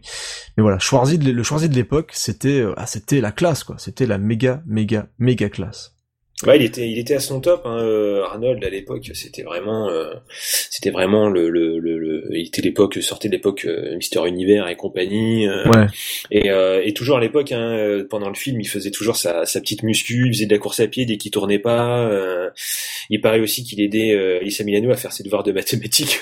ça c'est mignon Euh, Comme lui, il a pris son rôle à cœur. Ouais et ouais bah c'est acteur studio attends le mec était à fond Ah oui, mais après, je, je sais pas s'il suivait les mêmes cours d'anglais, hein, parce qu'à l'époque, Arnold euh, apprenait toujours à parler One, anglais. Two, Euh, three. il, il savait pas encore euh, très très bien parler anglais, tout ça, c'était pas encore très fluide. hein. Mais euh, mais alors, en tout cas, ce qui est sûr, c'est que euh, avec ses pôles culturistes, parce qu'apparemment, il avait ramené pas mal de potes euh, culturistes avec qui il levait de la fonte. Euh, apparemment, ils aimaient bien faire des blagues à la con. Euh, et euh, ils avaient pris euh, Vermonon un peu, voilà, c'était un peu leur souffle-douleur, un peu euh, gentiment, on va dire. Euh, et un jour, ils ont ils ont retiré toutes les cales du mobilhome de, de, de Vernon Wells. Et, ce pauvre, le pauvre, quand il est rentré dans, sa- dans son mobilhome, mobilhome caravane, hein, pour, pour aller se reposer au fond, bah, le bazar s'est entièrement retourné euh, sur lui-même, quoi. Euh, et euh, donc Vernon racontait ça en disant, euh, voilà, Arnold était mort de rire, trouvait ça vachement drôle que le truc se retourne. Enfin bref, il lui faisait plein de misère. Il des fois, il faisait, il faisait exprès de lui parler avec un accent autrichien à couper au couteau pour que Vernon ne comprenne absolument rien à ce qu'il lui disait. Euh, il l'invitait des fois à faire de la muscu, mais le pauvre Vernon, dès qu'il rentrait dans le truc, il voyait tous les mecs en sueur, il disait non, c'est pas pour moi. D'ailleurs, ça colle absolument bien à son personnage aussi dans le film. Ouais, pourtant, on, on, on se dit que dans le film, il aurait été content. Oui, oui, non, c'est clair. Mais, euh, mais, mais non, euh, là, euh, là, c'était pas trop, c'était pas trop son truc. C'est euh, pas la mon truc, comme ça. fonte. ouais. Mais euh, non, non, c'était apparemment, euh, ouais, Arnold était assez, euh, c'est rigolo. ouais, ouais, c'est, ouais, il était très taquin hein, sur le, sur le truc. euh. Bon, c'était bon enfant. Hein. Oui, bah, je pense que l'autre on voit sur les photos un petit peu de tournage, c'était assez détendu. Euh, donc on a dit notre amour euh, pour Arnold, forcément. Je suis vieux. Pas obsolète. Et donc moins connu, donc on en a déjà un petit peu parlé dans les anecdotes, donc forcément notre ami Bennett, donc Vers- euh, Vernon Wells, pardon. Euh, donc il est, connu principalement ce monsieur pour bah, deux rôles, donc forcément Bennett, voilà, de, de Commando, un autre ami moustachu, euh, tout en classe et en élégance. Et donc il y a aussi un autre rôle, euh, vous le connaissez, vous le connaissez tous, ça s'appelle Mad Max 2. Euh, et donc il joue le rôle de Well, c'est le, le, personnage un petit peu taré euh, qui est toujours accompagné de bah, de son camarade. Bah, il était un petit peu homosexuel hein, de toute façon dans le dans le désert de Mad Max euh, et donc il se fait couper. Non, c'est son pote qui se fait couper les doigts, je ne sais plus, je suis déjà mélangé. Donc il fait partie des voilà vraiment du gang euh, de Humungus. Donc c'est un gros gros taré avec une crête rouge et qui bah, qui tente de faire des misères à Mad à Mad Max. Euh, pourquoi je l'appelle Mad Max d'ailleurs dans le film ça peut pas Mad Max, à Max Rokanowski. Et, et donc c'est vraiment les deux rôles là qui sont assez majeurs dans sa filmographie même s'il a quand même participé à un film plutôt chouette qui s'appelle Fortress et qui est avec notre ami Cricri Lambert. Eh oui, Mm. un Eh autre oui. chouchou euh, chez nous, hein, chez VHS et Canapé, Cricri Lambert, qui a une carrière aussi magnifique. Il est incroyable, Cricri Lambert, il est fou. Donc, Avec euh, son rire si ah ouais, caractéristique. puis un Mortal Kombat, c'est juste magnifique. Faudrait faire un truc, faudrait un jour, faut qu'on parle de Mortal Kombat. Je pense qu'on fera un truc spécial adaptation de jeu ou je sais pas quoi, mais il faut au moins qu'un jour on parle de Mortal Kombat parce que le rire de Christophe Lambert est juste, euh, comment ils ont pu appeler Christophe Lambert pour faire Raiden? À un moment, je, je sais pas ce qui leur passe par la tête à ces gens-là, c'est pas possible. Ça devait être le mec qui s'est dit, putain, je verrais trop bien Jean-Claude en Guile. il serait tellement fabuleux. Euh, et donc notre ami Vernon, donc c'est, comme je le disais tout à l'heure, c'est un mec qui prend vraiment le, le travail d'acteur bah, comme un travail. C'est-à-dire Mhm. que lui, bah, tu l'appelles, il fait des auditions, machin, vraiment, et il, il bosse bah, pour gagner de l'argent, donc il est là pour pour le chèque, etc. Et donc il, bah, et bah, il bosse un petit peu dans tout et n'importe quoi. Donc il fait un petit peu du Z hein, dans des trucs qui s'appellent un Jurassic City. Euh, il a aussi joué dans un très sympathique film qui est pas connu du tout, mais que je vous conseille beaucoup, qui s'appelle King of Ants de Stuart Gordon, qui est un petit peu chelou, un petit peu froid, mais qui est, qui est vraiment sympa. C'est une pure série B, hein, mais c'est vraiment un film qui est très Avec chouette. fourmis, apparemment. Ouais, euh, oui, je, je crois. hein. ça parle un petit peu de ça. En plus, j'adore Stuart Gordon. C'est un mec que j'aime beaucoup et qui a fait d'ailleurs Fortress aussi. Euh, donc je vous conseille un Fortress qui est vraiment très très chouette aussi comme série B. Et il a aussi fait bah, des films Power Rangers. Eh ouais. Ouais, il faut bien gagner sa croûte. Par contre, ce que j'ai appris très très récemment, parce que je me suis toujours foutu de la gueule des Power Rangers, parce que chez nous, ça a toujours eu un petit côté un petit peu, un, petit- un petit Mhm. peu kitsch. Eh ben, il Ouais. semblerait qu'aux États-Unis, les Power Rangers, mec, c'est une institution. Apparemment, Ouais. Bah, c'est pour ça qu'il y a autant de, de connu. films hein, euh, qui, a- qui veulent faire un remake là, qui va, qui, qui, qui est en marche. Ouais, bah, qui est en route, là, ils viennent d'annoncer, euh, je sais plus quelle actrice qui allait jouer la, une actrice assez connue, alors, de, de comédie euh, américaine. Euh, Mhm. Comme d'hab, je, j'ai pas les noms, j'ai pas, j'ai pas retenu les noms là. Mais euh, Power Rangers, c'est vraiment une institution. Bah, il y a eu une tétrachier de versions, hein, machin turbo, truc animaux, Ouais, ouais. truc euh, bestiole, je sais pas quoi. Et donc effectivement, il y a un, un- alors, je sais pas comment on doit dire reboot, remake, remachin, retruc, mais il y a un nouveau Power Rangers qui va sortir. Et il y avait eu une espèce. Alors, est-ce que c'est lié euh, Comment qu'on dérive tout le temps dans cette émission? Est-ce que c'est lié Je sais pas si t'avais vu l'espèce de petit court métrage avec le mec de, de Dawson. Ils avaient fait un, Oui, ils avaient fait un Power court-métrage, Rangers oui, violent, Ils ont dark, des problèmes, euh, euh, des problèmes de, ils ont, problème de droit. ils ont été, ouais, ouais, euh, enfin, c'était tout un bordel. Bah, ils ont fait un peu ce qui est à la mode, ils ont fait du dark, hein, donc euh, t'as des trucs très Mm. très violents, drogue, machin, tout ce que tu veux avec les Power Rangers. Alors il y avait une gueule assez sympa, hein, pourtant ça avait l'air plutôt plutôt rigolo, mais c'est vrai que ouais, tu t'attends pas vraiment à ça en regardant les Power Rangers, parce que généralement les gosses, euh, je pense pas qu'ils veulent regarder ça, mais c'est un petit peu un petit peu con.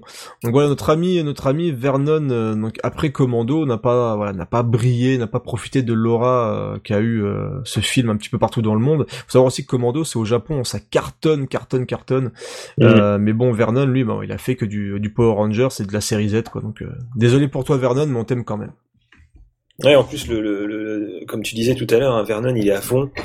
Ouais. Et, euh, et Vernon, sur ce film, il était au taquet, hein, comme il, comme il, il l'expliquait dans les interviews, hein, quand dès qu'il a été euh, pris pour le rôle, qu'on lui a dit de revenir et tout ça, il est arrivé, euh, une des premières scènes, il doit, il doit se battre avec Arnold. Et euh, donc les deux acteurs ne se connaissent pas trop. Hein. Même, euh, même Vernon, il trouvait que bon, avoir Arnold dans ce rôle-là, c'était un peu bizarre euh, parce que bon, l'autre il devait parler trois mots d'anglais. Enfin bref, c'était un peu, ça devait être un peu particulier au départ. Et, euh, et donc il devait lui sauter dessus avec son, avec un couteau, hein, avec son couteau géant habituel. Ah, le hein, il gros, devait gros lui sauter couteau. dessus. Et, euh, et donc il était tellement à fond Vernon que quand il a il a littéralement sauté sur Arnold avec son couteau, Arnold il a flippé mais sévère quoi. Et il What a demandé do juste après euh, que euh, Vernon ne que personne ne laisse s'approcher Vernon euh, avec de lui avec un vrai couteau. Il s'est dit c'est c'est c'est pas possible, il faudra être sûr que ce soit des couteaux en plastique quand quand il m'attaque avec ça. Euh, tellement il a fait flipper. Euh, parce que Vernon vraiment est au taquet, mais bon, c'est vrai que quand on voit le, non mais la tête de fou qu'il a, mais tu sens vraiment qu'il est possédé quoi. c'est c'est vraiment c'est incroyable. Euh, et euh, ils sont donnés tellement à fond que, que Vernon il s'est disloqué son coude. Euh, Arnold, lui, s'est fêlé un os de l'épaule. Enfin bref, les mecs, ils étaient vraiment à fond. Mais comme Vernon disait, lui, il était vraiment content. Il disait, euh, il était content de tourner avec Arnold, qui était quand même déjà un peu connu à l'époque. Il s'est dit, euh, enfin voilà, c'est quand même une chance et tout de d'être là. Et, et, plus tard, il disait, voilà, il pourra dire qu'au moins, il a été un des hommes, un des rares à avoir botté le cul du gouverneur de Californie. Bah, puis c'est vrai que c'est, bah, du coup, comme je le disais tout à l'heure, c'est peut-être le seul vrai Là, on est vraiment du second rôle, donc il a un vrai Mhm. gros rôle. C'est vraiment le méchant du film. Et sorti de ça, bah, il aura voilà quelques apparitions, des trucs comme ça. Donc, il a aussi fait une apparition dans le film euh, Créature de rêve de John Hughes, où il reprenait justement le rôle qu'il avait dans Mad Max 2. Donc, il a fait des petits clins d'œil puisque c'est quand même un personnage marquant de Mad Max 2. Mais Mhm. c'est vrai que sorti de ça, bah, le pauvre, voilà, ça, il a fait vraiment le, bah, des, des, des petits rôles par-ci par-là pour pour gagner sa croûte, quoi. Alors, il, aurait, pu faire aussi un- peut-être un rôle euh, un peu justement un biopic de, de Freddie Mercury parce voilà, on, on en parlait tout le long. Et mais alors le truc c'est qu'au final quand on creuse un peu, euh, on se dit que euh, le, tout le côté un petit peu un petit peu gay friendly un peu de, de, de Bennett quand on creuse eh ben, on se rend compte que bah, selon ceux qui ont fait le film, qui l'ont écrit ou réalisé, c'était pas du tout prévu. Ah mais c'est Et pourtant, ah, parce que avec les lignes de dialogue, les lignes de dialogue qu'il a, Ouais. la dégaine qu'il a, euh, on se dit mais comment c'est possible qu'il l'ait pas fait? Enfin, je veux dire qu'il s'est pas fait exprès. Mais selon eux, eh ben non, en fait, le, le costume c'était juste un costume. Ils voulaient lui donner un look punk. Alors peut-être qu'ils voulaient peut-être aussi jouer un petit peu sur le côté Mad Max, un peu. parce que je sais pas s'ils ont vu des punks, mais Je, oui, vois je trop sais cette pas. dégaine là quoi. Parce qu'apparemment, il y a aussi euh, quelque chose en VO, apparemment, euh, quand Bennett monte sur le bateau euh, tout au début euh, du film, et euh, apparemment, euh, un, un des, un des figurants qui est là, il lui dit « Ouais, salut, ça va ?» Et il l'appelle par le nom qu'il a dans Mad Max. Apparemment, il y a un clin d'œil un peu dans, dans le film avec ça. Bah, c'est vrai que dans, Et, la, euh, dans la VF où il monte sur le bateau puis il fait salut ça va puis l'autre tu fais ouais ouais c'est le travail c'est le travail enfin je sais pas s'ils ont traduit dessus mais euh, Ouais, apparemment, ils ont dû changer parce qu'en VO, il l'appelle par le nom qu'il a dans, dans, dans, Mad, dans Mad Max. d'accord Et euh, donc je sais pas s'ils ont voulu aussi jouer un peu sur le personnage un peu déglin. Mais bon, de toute façon, c'était prévu au départ. De toute façon, son costume n'était pas prévu- forcément prévu pour lui. ouais donc tout à fait Euh, au final, ils disent que voilà, c'était c'était une tenue punk, hein, avec sa cotte de maille et ses gants, ses mitaines. La vieille enfin, côte de maille quand il appuie dessus avec son avec son doigt ça fait clic clic clic clic C'est- incroyable ce il a truc. tellement l'air con en plus il est toujours Mais- fringué pareil il se change jamais hein, il est toujours avec Oui, sa non, tout le long, bah, le film est assez court, hein, vu que l'unité de temps est assez ah courte, oui hein, c'est vu sur que- 12 heures c'est vrai t'as raison Vu que vu que ouais, Matrix a, a 11 heures Ouais, ouais. pour sauver sa fille, euh, donc moins le début du toujours les film. gros plans sur la montre qui fait plou plou Voilà, ouais, avec son bruit. Mais, mais si tu regardes bien, même dans la première scène de Bennett, sous son manteau de pêcheur et tout, il a, il a sa cote de maille. mais oui ouais.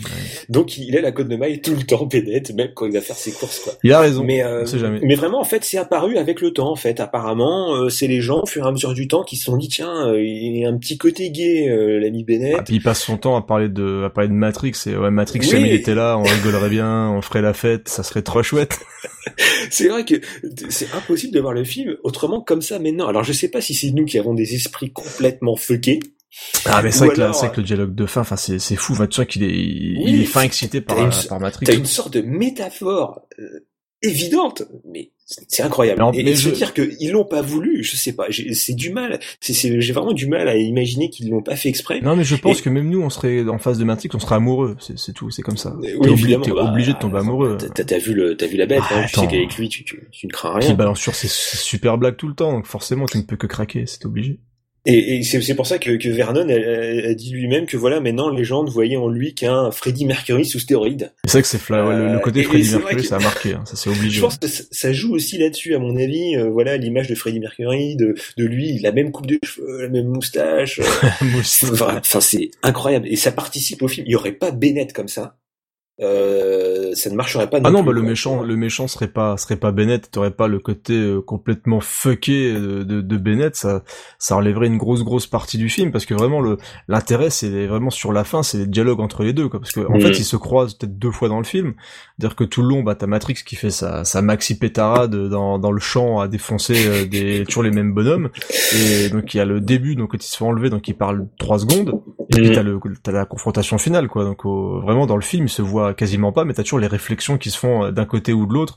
Dès qu'il y en a un qui parle de l'autre, quand il parle de Bennett et que l'autre parle de Matrix, c'est juste complètement, complètement fou, quoi. C'est Mhm. que l'autre, il est complètement obsédé par Matrix. Ah oui, oui, vraiment. C'est son but, son but ultime dans tout ça, c'est tout ça. C'est, il dit, moi, je, je, je veux Matrix et euh, j'ai sa fille. euh, C'est, euh, c'est un peu mon plan. Voilà, comme j'ai sa fille, il sera plus faible, je pourrais le battre. euh. Euh, Vraiment, on dirait un peu le, l'amoureux est conduit. quoi. Le vieux, le vieux, le vieux plan de merde. Euh, je, je- je vais défoncer le monde entier juste pour pouvoir tuer John Matrix. Voilà, c'est beau. Et donc on, on l'a dit rapidement, donc sa fille se fait enlever. Et donc sa fille, eh ben, c'est Alissa Milano. Hein Eh oui. la gentille Alissa Milano, donc qui euh, qui était à l'époque donc forcément la vedette euh, avec euh, Tony Danza de Madame est servie. Mm. Et qui jouait déjà dedans à l'époque. C'était Voilà, tout à en- fait. après la première saison, quelque chose du genre. Donc elle était, donc c'était pareil, enfant star, etc. Donc euh, toute mignonne avec sa petite salopette, euh, ses petits cheveux, euh, voilà, t'es très très, voilà, toute toute mignonne. Donc qui donne à manger au cerf avec papa, qui lui met la glace dans son nez. Donc c'est tout mignon. Hein, les débuts, ils sont là tous les deux. Il la met dans la piscine. et donc ils ont des, des dialogues désopilants sur Boy George. donc euh, un, un petit morceau de vie complètement anodin. Ouais, voilà. Euh, et donc il lui apprend le kung fu aussi au début. hein. On voit qu'elle apprend le Ah kung oui, fu oui. avec papa et tout. C'est c'est quand même super chouette. Et donc Alissa Milano qui a eu aussi une grande carrière. Eh oui. Après elle a joué dans Charmed. C'est peut-être euh, ce qu'elle a fait de plus important, je dirais, euh, depuis qu'elle a fait Oh ouais, euh, pense, euh, Madame est servie. Mais elle a aussi joué dans Double et Dragon. Mm. Bah, pas Double le- et Dragon, j'ai Double et Dragon, Double Dragon. Fille à sauver. Ah, le film dégueulasse aussi, quoi. Post-apo. Alors, comment faire d'un film où on doit juste se battre à un post-apo où il se passe jamais rien, quoi? C'est, ils ont Mhm. fait Double Dragon, c'est complètement im- immonde. C'est aussi avec Robert Patrick. Avec pareil, euh. Ah bah, bah lui, pareil, il a fait, il a Robert fait Patrick. tout et n'importe quoi, ce mec-là. Mais euh, il faut aussi savoir que vous pouvez, oui, toi, toi qui es un obsédé sexuel et qui nous écoute, tu peux trouver en tapant Alissa Milano topless sur l'internet. Elle a fait des petits téléfilms un petit peu holé holé, euh, où elle embrasse des femmes, etc. Donc tu vois des trucs un petit peu un petit peu chaud de la cacahuète, quoi, tu vois. Donc c'est des. des- T'as l'air bien au courant, dis donc. Ah bah je bah attends, on a été jeunes, hein. Et bon, sacrifié, bah, faut dire, faut dire, elle est pas, voilà, c'est pas, elle est pas, elle est pas, elle est pas vilaine, quoi. C'est Mm. c'est plutôt, plutôt sympathique. Et donc ça fait partie, bah, de ces- de ces stars qui ont été un petit peu à un moment où elle faisait pas grand chose, et donc elle a fini à, à poil dans des téléfilms qui passent sur M6 en deuxième partie de soirée, quoi, en gros. voilà. Donc si vous voulez, voilà, vous rincez un petit peu l'œil, c'est facile, c'est sur votre ami Google. Alors il semblerait que tu aies des petites anecdotes sur Alissa Milano.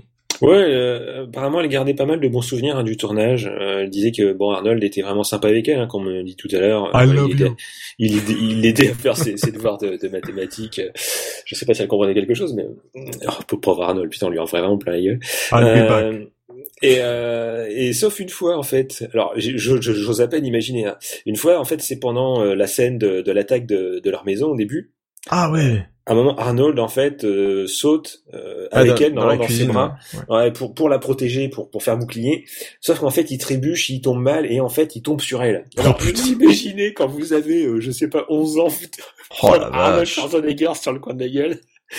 Et en fait, il lui a euh, cassé une côte apparemment. Oh là là, la pauvre. La, la pauvre, vraiment, c'était euh, vraiment se prendre Arnold sur le sur ça, c'est de tu, tu te prends Arnold sur le coin de la gueule. Déjà, nous, on doit avoir mal, mais alors la pauvre, à 11 ans, hein, elle a dû morfler. c'est sûr. Mais euh, mais moi, elle a un peu compensé parce que euh, ça lui a permis Commando de de- d'enregistrer des, des albums musicaux. Alors, je vais dire quel est le rapport entre Commando et le fait d'écrire, enfin de- d'enregistrer des albums. C'est que comme tu disais tout à l'heure, eh ben Commando a eu un énorme succès au Japon. Des hommes de goût, des gens de goût. Voilà. Et, et donc un type un jour s'est pointé, un producteur, il lui a dit euh, Ah, si vous voulez, euh, on fait euh, cinq albums et tout. Non, je fais. euh, je- Qu'est-ce que c'est Qu'est-ce que c'est que cet accent?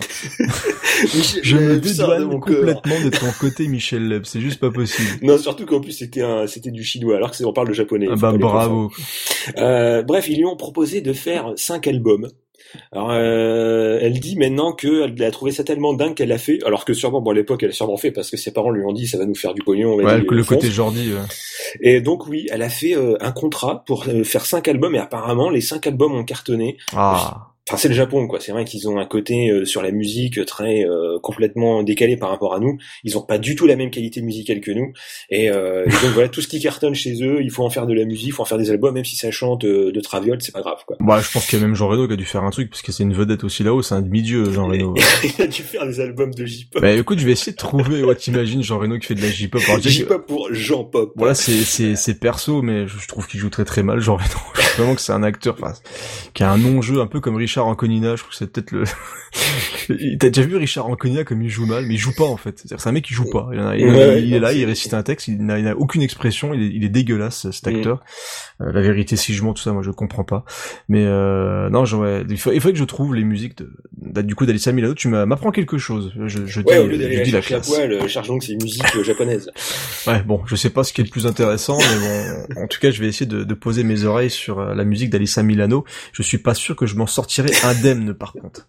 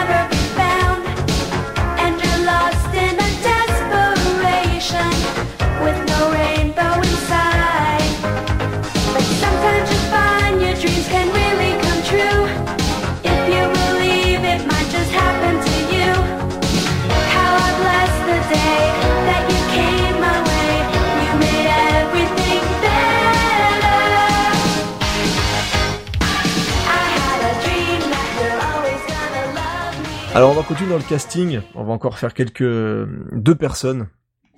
Alors, il y, a, il y en a un que j'aime beaucoup. On en a parlé rapidement tout à l'heure. L'homme qui ne sourit jamais.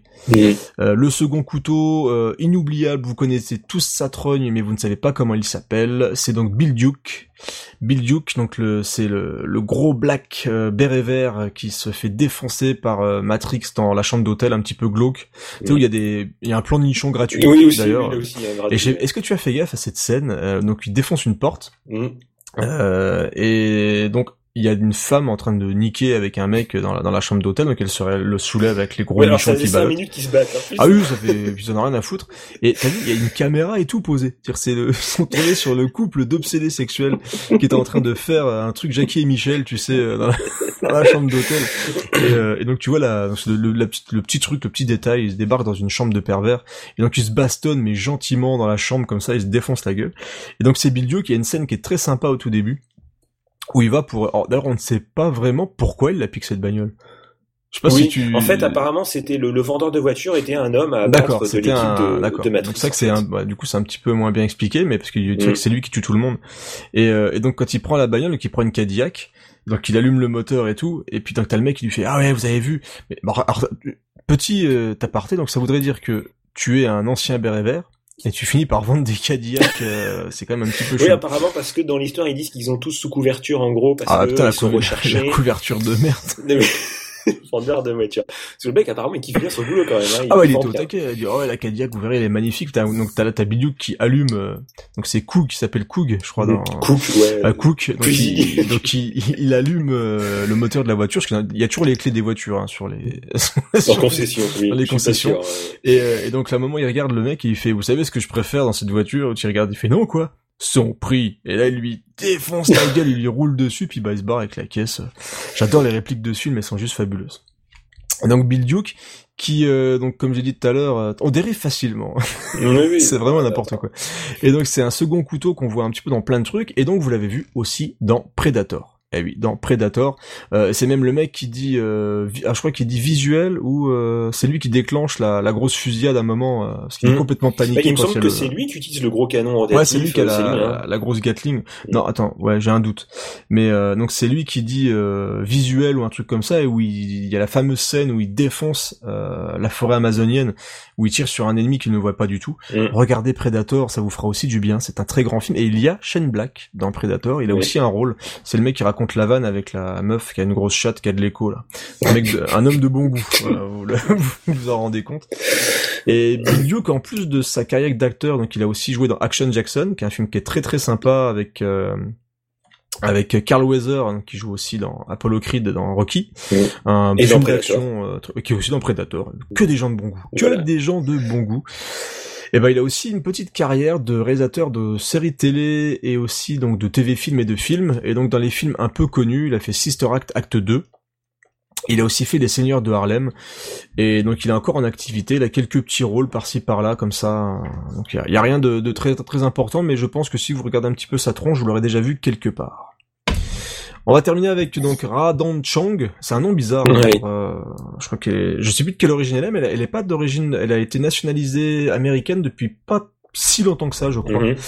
Euh, et donc elle a entre autres dans sa carrière, elle a joué dans les coups dans la couleur pourpre de Steven Spielberg, dans Crying Freeman de Christophe Gans, dans Beat Strip qui, est plus vieux que ça, et aussi dans un film pareil que j'aime beaucoup mais que, qui est pas du tout connu, je crois que c'est de John McNaughton euh, qui s'appelle The Borrowers, qui est une série B assez assez gorasse que moi j'aime que moi j'aime bien. Donc si vous voulez regarder un petit peu par curiosité, c'est assez chouette. Et, euh, et donc tu nous avais parlé un petit peu vite fait d'une scène qui aurait été retirée du film avec justement Arnold et cette jolie jeune femme. Ah oui, normalement, il était prévu, hein, comme dans quasiment tous les films de l'époque, une scène de sexe. Et c'est vrai que quand on regarde, bah, les scènes de sexe et Arnold, c'est rare quand même. Hein. C'est vrai qu'il y a pas beaucoup. Attends, dans quoi il y a Ah si, dans Total Recall il y a une scène de sexe. Ouais, mais sinon, Ouais. euh, sinon c'est vraiment très rare. En même temps, c'était Sharon Stone, donc il fallait bien en faire quelque chose. Ouais, puis ouais, donc il lui dégrafe, ouais, il lui dégrafe gentiment sa nuit. Ouais, voilà. ouais. Tu sens comme l'ambiance se réchauffe. Ouais, je pense que les, les fenêtres sont déjà pleines de buée. là. ah là on est Euh, bien. ouais. Mais euh, donc, il était censé avoir une, une scène de sexe hein, entre entre elle et Arnold euh, dans l'avion, dans l'avion quand ils volent à la fin pour aller sur l'île du, du, du méchant général. Mais elle-même, elle trouvait l'idée assez saugrenue, euh, C'est un peu trop, un peu trop scène gratuite, hein, histoire de faire du sexe pour faire du sexe. Ouais, et, c'est vrai que euh, on imagine mal Arnold dans des scènes de sexe. Pourquoi I love you. je ne sais pas. Alors le studio, il n'en voulait pas non plus hein, de cette scène-là au final.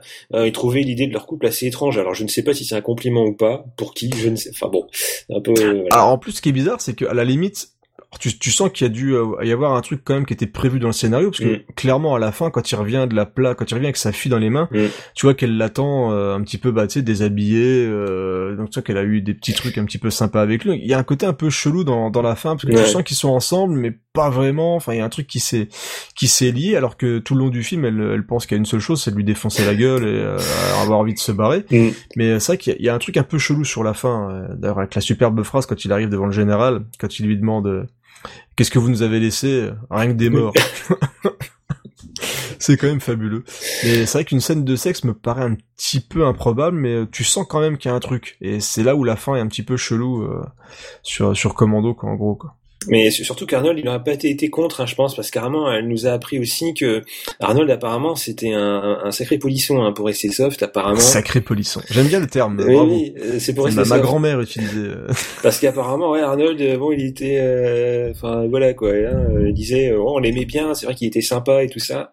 Et elle, elle a même Mais, dit il, que si, mais il était pas contre une main au cul. quoi, Ouais. euh, apparemment que, voilà, elle disait si, euh, bon, Arnold, on l'a accusé de choses dans sa carrière, et elle disait, elle serait pas étonnée si ça s'avérait être vrai, quoi. Ah oui, c'est vrai qu'il a fait quelques enfants par-ci par-là. Donc ouais ouais donc apparemment Arnold euh, bon hein, il était euh, voilà il aurait Le pas chêne, été le, le chêne autrichien, euh, c'est pas qu'un nom, quoi. Ouais, voilà ouais. donc euh, voilà mais euh, on l'a jamais vu dans les films c'est assez marrant hein, quand même. Bah, c'est- bah, je pense que c'est ouais, toute une question de, de, de jeu, quoi. Ouais, que, d'image euh, et puis aussi le, le réalisateur a dit aussi que voilà il, il pensait qu'une scène de sexe avec Arnold l'aurait un peu diminué en fait Ouais, l'aurait clairement. l'aurait sorti de ce rôle de type invincible qui aurait eu en fait des envies comme euh, comme tout le monde et donc je pense que c'est aussi pour ça que Arnold euh, il, il fait rarement des choses comme tout le monde au final dans ses films En même temps, il fait la taille de l'hydravion, donc c'est un petit peu, euh, un petit peu compliqué d'aller faire des choses avec une gonzesse là-dedans. La- la- L'avion, il fait, il fait deux, il fait un mètre sur un mètre, je crois. C'est, c'est complètement improbable, mais ouais, donc c'est, mais l'idée, euh, en tout cas, l'anecdote est plutôt rigolote euh, sur, sur ce truc-là. Alors, on va se, se réécouter un petit extrait, et on va ensuite passer bah, à la légende Commando. Ce qui est important, c'est ta gravité. Et je dois te rappeler, Sully, c'est mon bras le plus faible. Tu ne me tueras pas, Matrice. T'as besoin de moi pour trouver ta fille. Où est-elle? J'en sais rien. Mais Cook le sait. Je vais t'emmener à mon rendez-vous avec lui. Pas besoin de toi.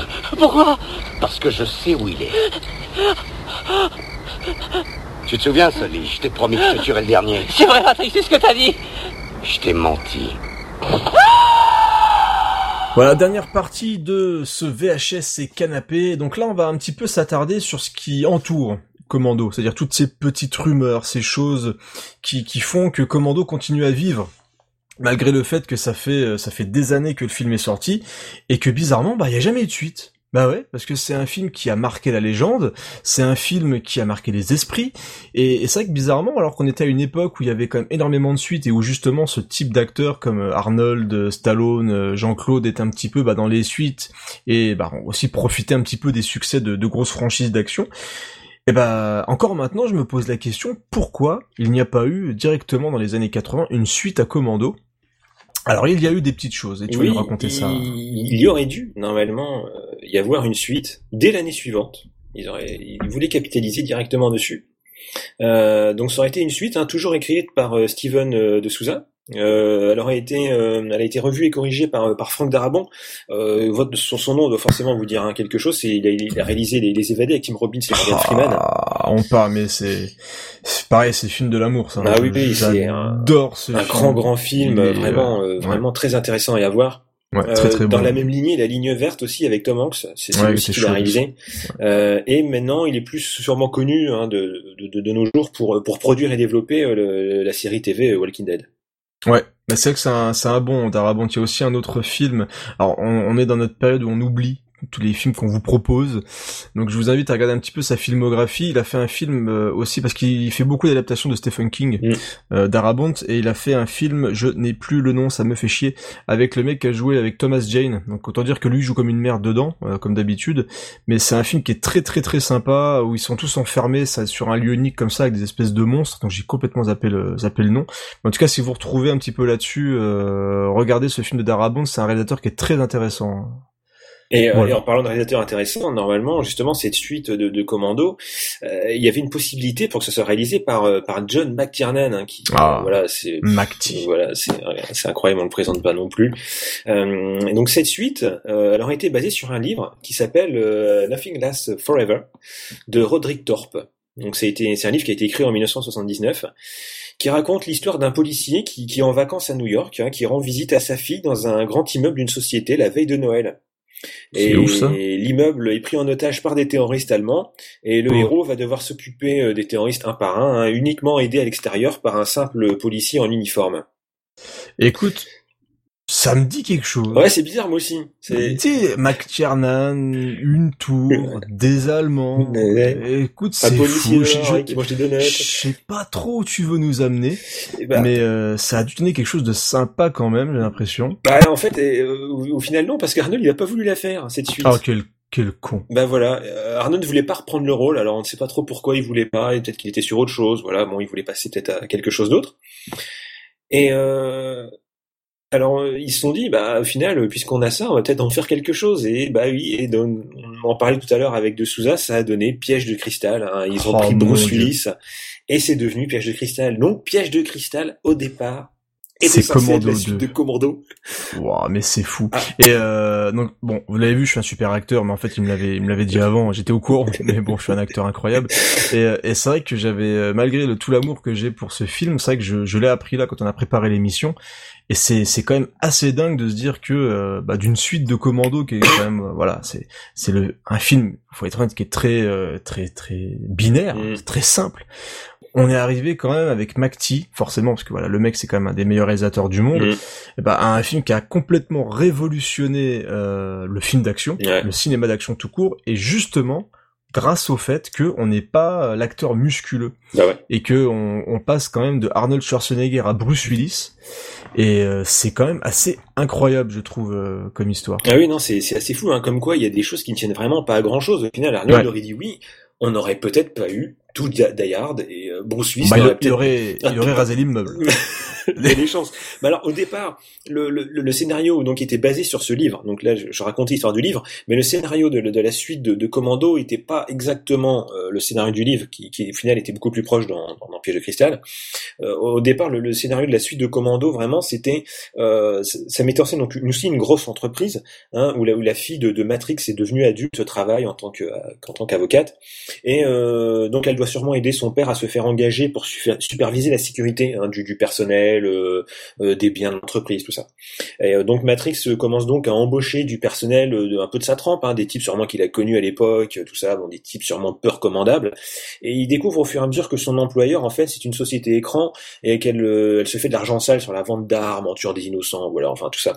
Et, et comme Matrix, bah, il aime pas ce qui est mal, et ben il veut, il veut y mettre un terme. Et le problème, c'est qu'il va devoir se taper tous les mecs qu'il a embauchés avant euh, pour sauver sa fille, qui encore une fois, euh, putain, fait chier, euh, s'est fait euh, kidnapper.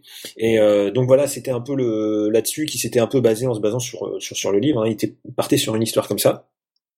Qui, qui, qui, au final voilà donc Arnold n'a pas voulu et qui au final a donné euh, ce qu'on connaît de nos jours hein, le monument euh, la trilogie parce qu'on on s'arrête à trois de Die Hard. Ah, il y, en a eu des autres? Non je pense ah, pas avec, avec J, J. Courtney? Non non avec le, celui qu'on appelle le chat noir? de... mais euh, non non c'est c'est vraiment assez incroyable de, de, de, se dire que voilà ça, ça tient pas à grand chose hein, des fois bah ça, ouais, c'est vrai qu'on arrive d'un grand film où il devait y avoir une grande suite, et bon, au final on a eu quelque chose de d'inédit et, et c'est vrai que Piège de cristal est, est tellement important dans l'histoire du cinéma d'action que tu t'es dit limite heureusement, Mm. heureusement que euh, qu'il n'y a pas eu qu'il y a pas eu Schwarzy, mais de toute façon puisque l'histoire euh, étant ce qu'elle est, c'est-à-dire magnifique, McTee et euh, Schwarzy bah, se sont croisés quand même, et ça a donné, bah, ça a donné Predator. Mm. donc, euh, et, euh, merci, merci la vie, parce que Predator, pareil, c'est euh, c'est un, un film qui est très important. Déjà, moi dans dans euh, dans mon côté cinéphile, Predator, c'est c'est pareil, c'est une claque. À chaque fois que je Mm. regarde ce film, je me prends une claque parce que c'est c'est un putain de film. Mais c'est vrai que de que McTee et Schwarzy, ça donne quand même des choses assez assez incroyables. Et euh, puisqu'on est euh, à parler un petit peu bah, de des choses qui bah, qui, qui font chier en 2016, Mm. euh, qui font chier depuis des années, et donc il y a eu à un moment. Et sûrement ça reviendra de toute façon, puisque dès que les gens vont écouter euh, ce podcast, ils vont se dire, le monde entier aime Predator, euh, Predator Commando. Donc on va, on- ils vont relancer automatiquement après ce podcast bah, un remake. Hein, ça c'est obligé parce qu'il il faut capitaliser sur le succès du podcast, sur les milliards de d'écoutes. Parce qu'on sait que vous êtes des milliards à nous écouter, euh, plusieurs fois même. hein. Maman, tu écoutes des milliards de fois ce podcast. Euh, donc il, il y a eu déjà une rumeur, plusieurs rumeurs même, ça arrivait plusieurs fois. hein. Mais c'est vrai que la, la plus récente c'était en 2010. Euh, Donc ça devait être David Ayer qui euh, qui devait s'occuper de ce remake. Et euh, pff, j'ai envie de dire heureusement que ça n'a pas été fait parce que alors déjà et parce qu'il y a eu un film fait entre David Ayer et, euh, et Arnold et ça a donné euh, ça a donné sabotage Mm. et je pense qu'il porte super bien son nom ce film parce qu'il est juste J'arrive même pas à comprendre ce film. C'est-à-dire que je, je ne sais pas à quel moment, parce que c'est, c'est, tu te dis que tu vois la bande-annonce, ça va être un espèce de film d'action avec un, avec un Arnold qui a les cheveux en arrière, un petit peu comme ça, badass. Enfin, euh, donc ils ont essayé de lui redonner le côté badass, mais ça ne fonctionne pas du tout. C'est un espèce de film d'horreur, euh, un peu comme tu sais le film, euh, le film Identity où on dirait qu'il y a un mec qui tue des gens, on Mhm. dirait un espèce de, de, de slasher en fait, un espèce de slasher actionneur avec un mec. un, un peu comme les tu sais les dix petits d'A- d'Agatha Christie où t'as un truc euh, qui a un mec enfin il y a un des membres de l'équipe peut-être qui tue des gens enfin bref. Il est catastrophique ce film. Mais euh, tu sens que ça a été remonté re-remonté réécrit refilmé. Enfin c'est absolument dégueulasse. Et pourtant David d'ailleurs c'est pas le, le mec le plus nul du monde Ah hein, non, parce qu'il hein. a il a fait quand même des choses plutôt sympas. Il a fait Bad Times avec euh, Christian Bale. Mhm. euh, il a fait Au bout de la nuit avec c'est Kenny Reeves Ouais, je crois. Et euh, End of Watch avec euh, Jack Gyllenhaal et c'est vrai que c'est des films qui sont plutôt recommandables voilà c'est pas alors le je crois que c'est au bout de la nuit qui est peut-être le moins réussi de tout je trouve qu'il est un petit peu plus simple mais euh, sinon c'est des films qui sont plutôt sympas et donc c'est le mec qui va faire euh, Bah, c'est des qui films va brutaux faire en plus, Suicide Squad quand même, aussi. ah oui c'est des films de groupe c'est des films assez violents ouais, donc euh, on pourrait dire qu'avec Arnold, ça aurait pu donner un truc sympa. Bah surtout que ce- ce- cette rumeur de suite était en 2010, hein, donc c'était en pleine période de ces de ces de ces trois films-là qui étaient quand même vachement bien. Donc peut-être que ça aurait pu donner quelque chose Ah, d'intéressant. parce que moi en plus je parle de reboot, mais c'était une suite. euh, Non, non, c'était, oui, était, censé euh, être une suite euh, au ouais. départ. Mais, euh, Mais ouais, c'est c'est après qu'il y a eu des rumeurs de reboot. Ouais, mais, euh, c'est vrai, euh. 2010, c'était une bonne époque encore pour David Ayer. Mais c'est vrai qu'après, c'est parti un peu en vrai. En vrai, il y a un sabotage. Fury, Fury, demande pourquoi. Pourquoi Fury Je sais pas. Je l'ai pas vu, jamais osé. Bah, ne, jamais ne, osé non, regarder tu- Fury. t'es- euh. si t'as autre chose à faire, regarde deuxième- encore une fois Commando. Ne, ne regarde pas Fury. Quoi. Ou alors regarde dans Mais- les trucs du Dragon, du Dragon Rouge. Mais, mais tu sais que pourtant, en plus, Fury, bon, encore une fois, on, dé- on, on dévie, mais c'est un, c'est un film, j'ai entendu quand même des bonnes choses dessus. Alors, J'entends et son contraire sur Fury, mais c'est vrai que c'est plus souvent quelque chose d'assez négatif que du, du positif. Mais c'est pas dégueulasse, mais tu te demandes pourquoi. Quelle est la finalité du film? Tu, ça m'échappe. Voilà, j'ai eu l'impression de, de, une sorte de perte de temps, de perte de moyens. Tu te demandes pourquoi. Ouais, bon, écoute, je vais, je vais attendre une diffusion de télé rapidos comme ça pour jeter un œil, jeter un œil dessus. Et euh, puisqu'on est encore dans, dans les rumeurs, et donc j'ai j'ai dit tout à l'heure qu'il y avait, euh, je me suis un petit peu mélangé les pinceaux, qu'il y avait des, des rumeurs de, de, re- de remake, Ouais. parce que bon, on va pas dire reboot parce qu'il y a pas, c'est pas non plus une série. Mais donc il y a eu euh, donc euh, un remake de prévu. Par contre, tu t'es un peu emballé, justement, je crois que tu t'es con- t'as confondu avec mon, mon acteur Oui, préféré. en fait, oui, euh, voilà. C'est Jay Courtney. C'est Jay Courtney. moi, euh, que- Moi, je- j'ai, j'ai, sur le coup, j'ai cru que c'était Sam Orpington. Bon, c'est deux types au crâne rasé. euh, voilà. Oui, assez banal, hein, c'est voilà, parce que le, le mec c'était soi-disant le nouveau Mel Gibson, Mhm. mais voilà, c'est pas. Ah, le pauvre, il a pas eu de c'est pas le même charisme hein, non plus. hein. Bah, euh, non. Bah, il est un peu le colo, lui. C'est pas un peu comme Mel Gibson d'ailleurs, mais euh, il a, il a, il a fait Avatar et tout le monde l'a, l'a encensé, etc. Mais il a fait que, que Avatar en Mm. gros. Euh. Et puis bah Terminator, Aussi, oui. ou le- qui a pas marché. Il, il, devait prendre d'ailleurs justement aussi hein, le, le- il remplaçait Schwarzy et là il y avait une rumeur hein, comme quoi il devait aussi euh, remake, Ah, remaker Commando euh, en prenant la place de Schwarzy. C'est vrai que c'est, C'est on impossible. peut pas prendre la place de, de Schwarzy quoi. Et c'est là où tu vois le problème de notre époque, c'est pareil, bah, je parlais de la, tout à l'heure de la série L'Arme Fatale. C'est, il y a, y a, pas vraiment de charisme, tu vois. C'est comme Jay Courtney, disais tout à l'heure Jay Courtney qui, qui joue le fils de Bruce Willis dans Die Hard 5 et qui, euh, qui joue dans, enfin, qui, qui, qui salope toutes les franchises que j'aime. C'est, c'est des mecs plus classiques, tu peux pas, c'est le blond, euh, voilà, avec une petite barbe comme ça, un petit peu beau gosse, euh, mais qui est avec un regard un peu bovin. Il y a pas de charisme, non, ouais, il y a pas, Et les acteurs impossible de mettre Washington à la place de, de de nos jours, il y en a de moins en moins quand tu te rends compte quand même vraiment des types qui, qui, qui, qui- je sais pas, qui ressortent, qui, qui crèvent l'écran, quoi. Il y en a, euh, il y a des bons acteurs, ils à faire des bonnes choses, mais, mais vraiment du charisme comme il y en a eu. Bah t'as, si t'as, ah merde, Mad Max Fury Road. Euh... Oh mon dieu. Ah, eh bah bravo, eh bah bravo, eh bah bravo. Hardy, Tom. Hardy, voilà, voilà, la honte. Tom Hardy, tu vois, c'est encore un mec qui peut, euh, qui arrive, déjà qui joue bien, Mm. qui joue très très bien. Mais c'est que quand tu le vois dans le film Warriors, je sais pas si tu l'as vu. Hum, il me semble pas, non, je pense pas. Alors ça, je te le conseille parce que c'est dans le genre. Euh... Alors, j'irai pas jusqu'à dire plaisir coupable parce que j'ai- j'aime pas trop ce, ce terme-là, mais euh, c'est un film qui a plein de défauts aussi, qui est pas le film le mieux filmé du monde. Par contre, il y a une puissance dedans. C'est un... il, en fait, c'est deux frangins qui s'affrontent dans du free fight Mhm. et t'as deux Mar- Tom Hardy dedans. Mais wow, mais c'est un monstre de muscles et euh, il est magnétique. Le mec, tu fais au regard, tu sens qu'il est pas là pour déconner Mhm. et qu'il peut te casser la gueule, quoi. Et, euh, et c'est encore un mec qui pourrait faire ce genre de rôle. Euh, à ce qui est bien, bon, il joue énormément de choses différentes, Tom Hardy. D'ailleurs, j'ai beaucoup aimé Légende où il joue euh, des jumeaux dans Londres des années euh, 70-80. Mhm. Et c'est un film qui est très chouette et il joue deux rôles différents forcément. Euh, et euh, c'est assez bien fait. Il arrive vraiment à bien jouer. Donc c'est encore un mec qui pourrait éventuellement faire ce genre de rôle un peu de d'action héros euh, parce que tu vois il y a, y a Statham, il y a The Rock. Il y a lui et, euh, et c'est vrai que j'ai du mal à, à trouver des vraiment des, des, des héros de films d'action comme à l'époque t'en as quand même plus beaucoup Vin Diesel s'est perdu complètement Oui, non, ouais. voilà. c'est euh, je je pense même voilà, il a il, il ressemble de plus en plus à une espèce de truc bizarre un peu musclé mais tu sais pas trop si c'est musclé Il nous ou fait une Steven Seagal. un peu, euh. Ouais, s'il mange trop d'andouillettes ou euh, il y a un truc bizarre avec lui. Dès qu'il est en Marcel, tu sens qu'il y a un truc qui cloche. Et mais il y a plus vraiment ouais de, au niveau action hero, je, je vois personne pour euh, pour jouer Commando en, en remake en fait. Je je vois même pas l'utilité en fait de faire un remake de Commando ou une suite euh, 15, 15 ans après, ça sert à rien quoi. Ah, peut-être, peut-être que s'il y avait notre, notre ami McKiernan qui se remettait au taf aussi. euh. Ouais, Macti, je pense que c'est compliqué Mm. parce que bon déjà il y a eu ses problèmes de justice. Je crois qu'il est sorti de prison il, y a, il y a pas si longtemps que ça.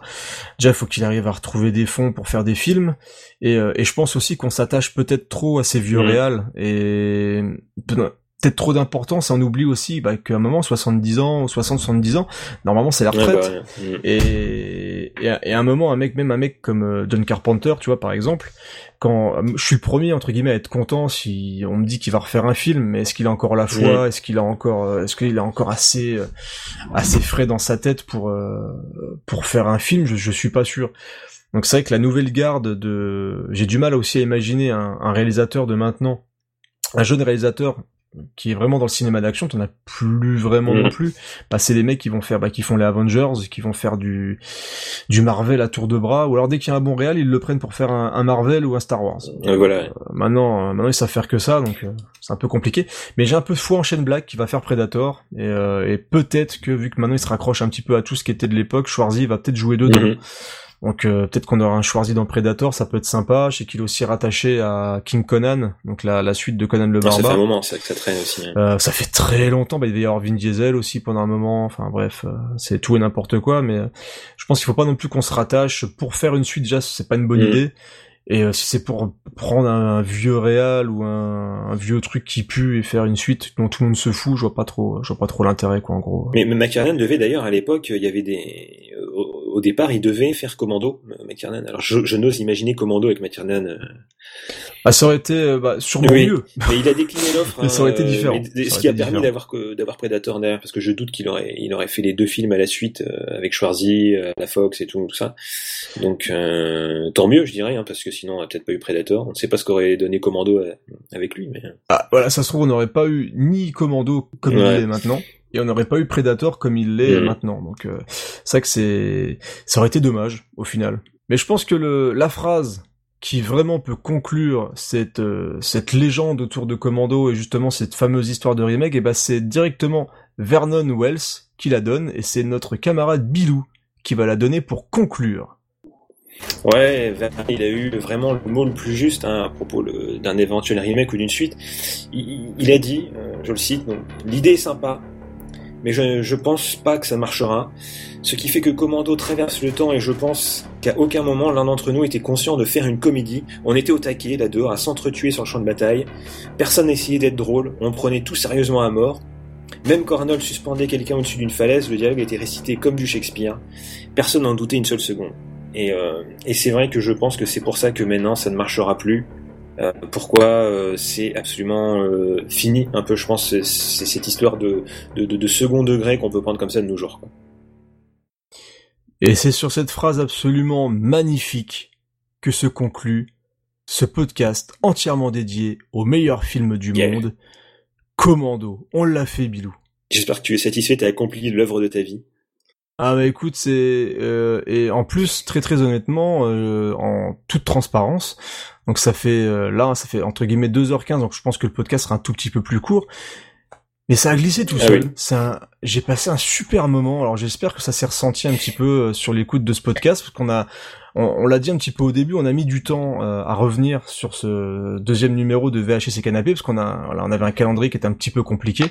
Et à un moment, on s'est dit voilà, il faut le faire. Il faut, il faut qu'on le fasse. Euh, on approche de mon anniversaire, Bilou, je vais le remater. Il faut qu'on parle, il faut qu'on parle de Predator. non de commando Il faut que ah, de Predator ah décidément de commando euh, de, de commando il faut il fallait que je parle de commando et, et, et ça fait du bien et ça a glissé tout seul donc on, je me dis c'était le sujet parfait pour ce deuxième numéro pour imposer un petit peu notre euh, notre podcast notre style notre envie de parler de cinéma il fallait qu'on parle de commando on a déjà plein de sujets en tête pour la suite et, euh, et vraiment, j'espère qu'on va pouvoir se relancer le plus rapidement possible.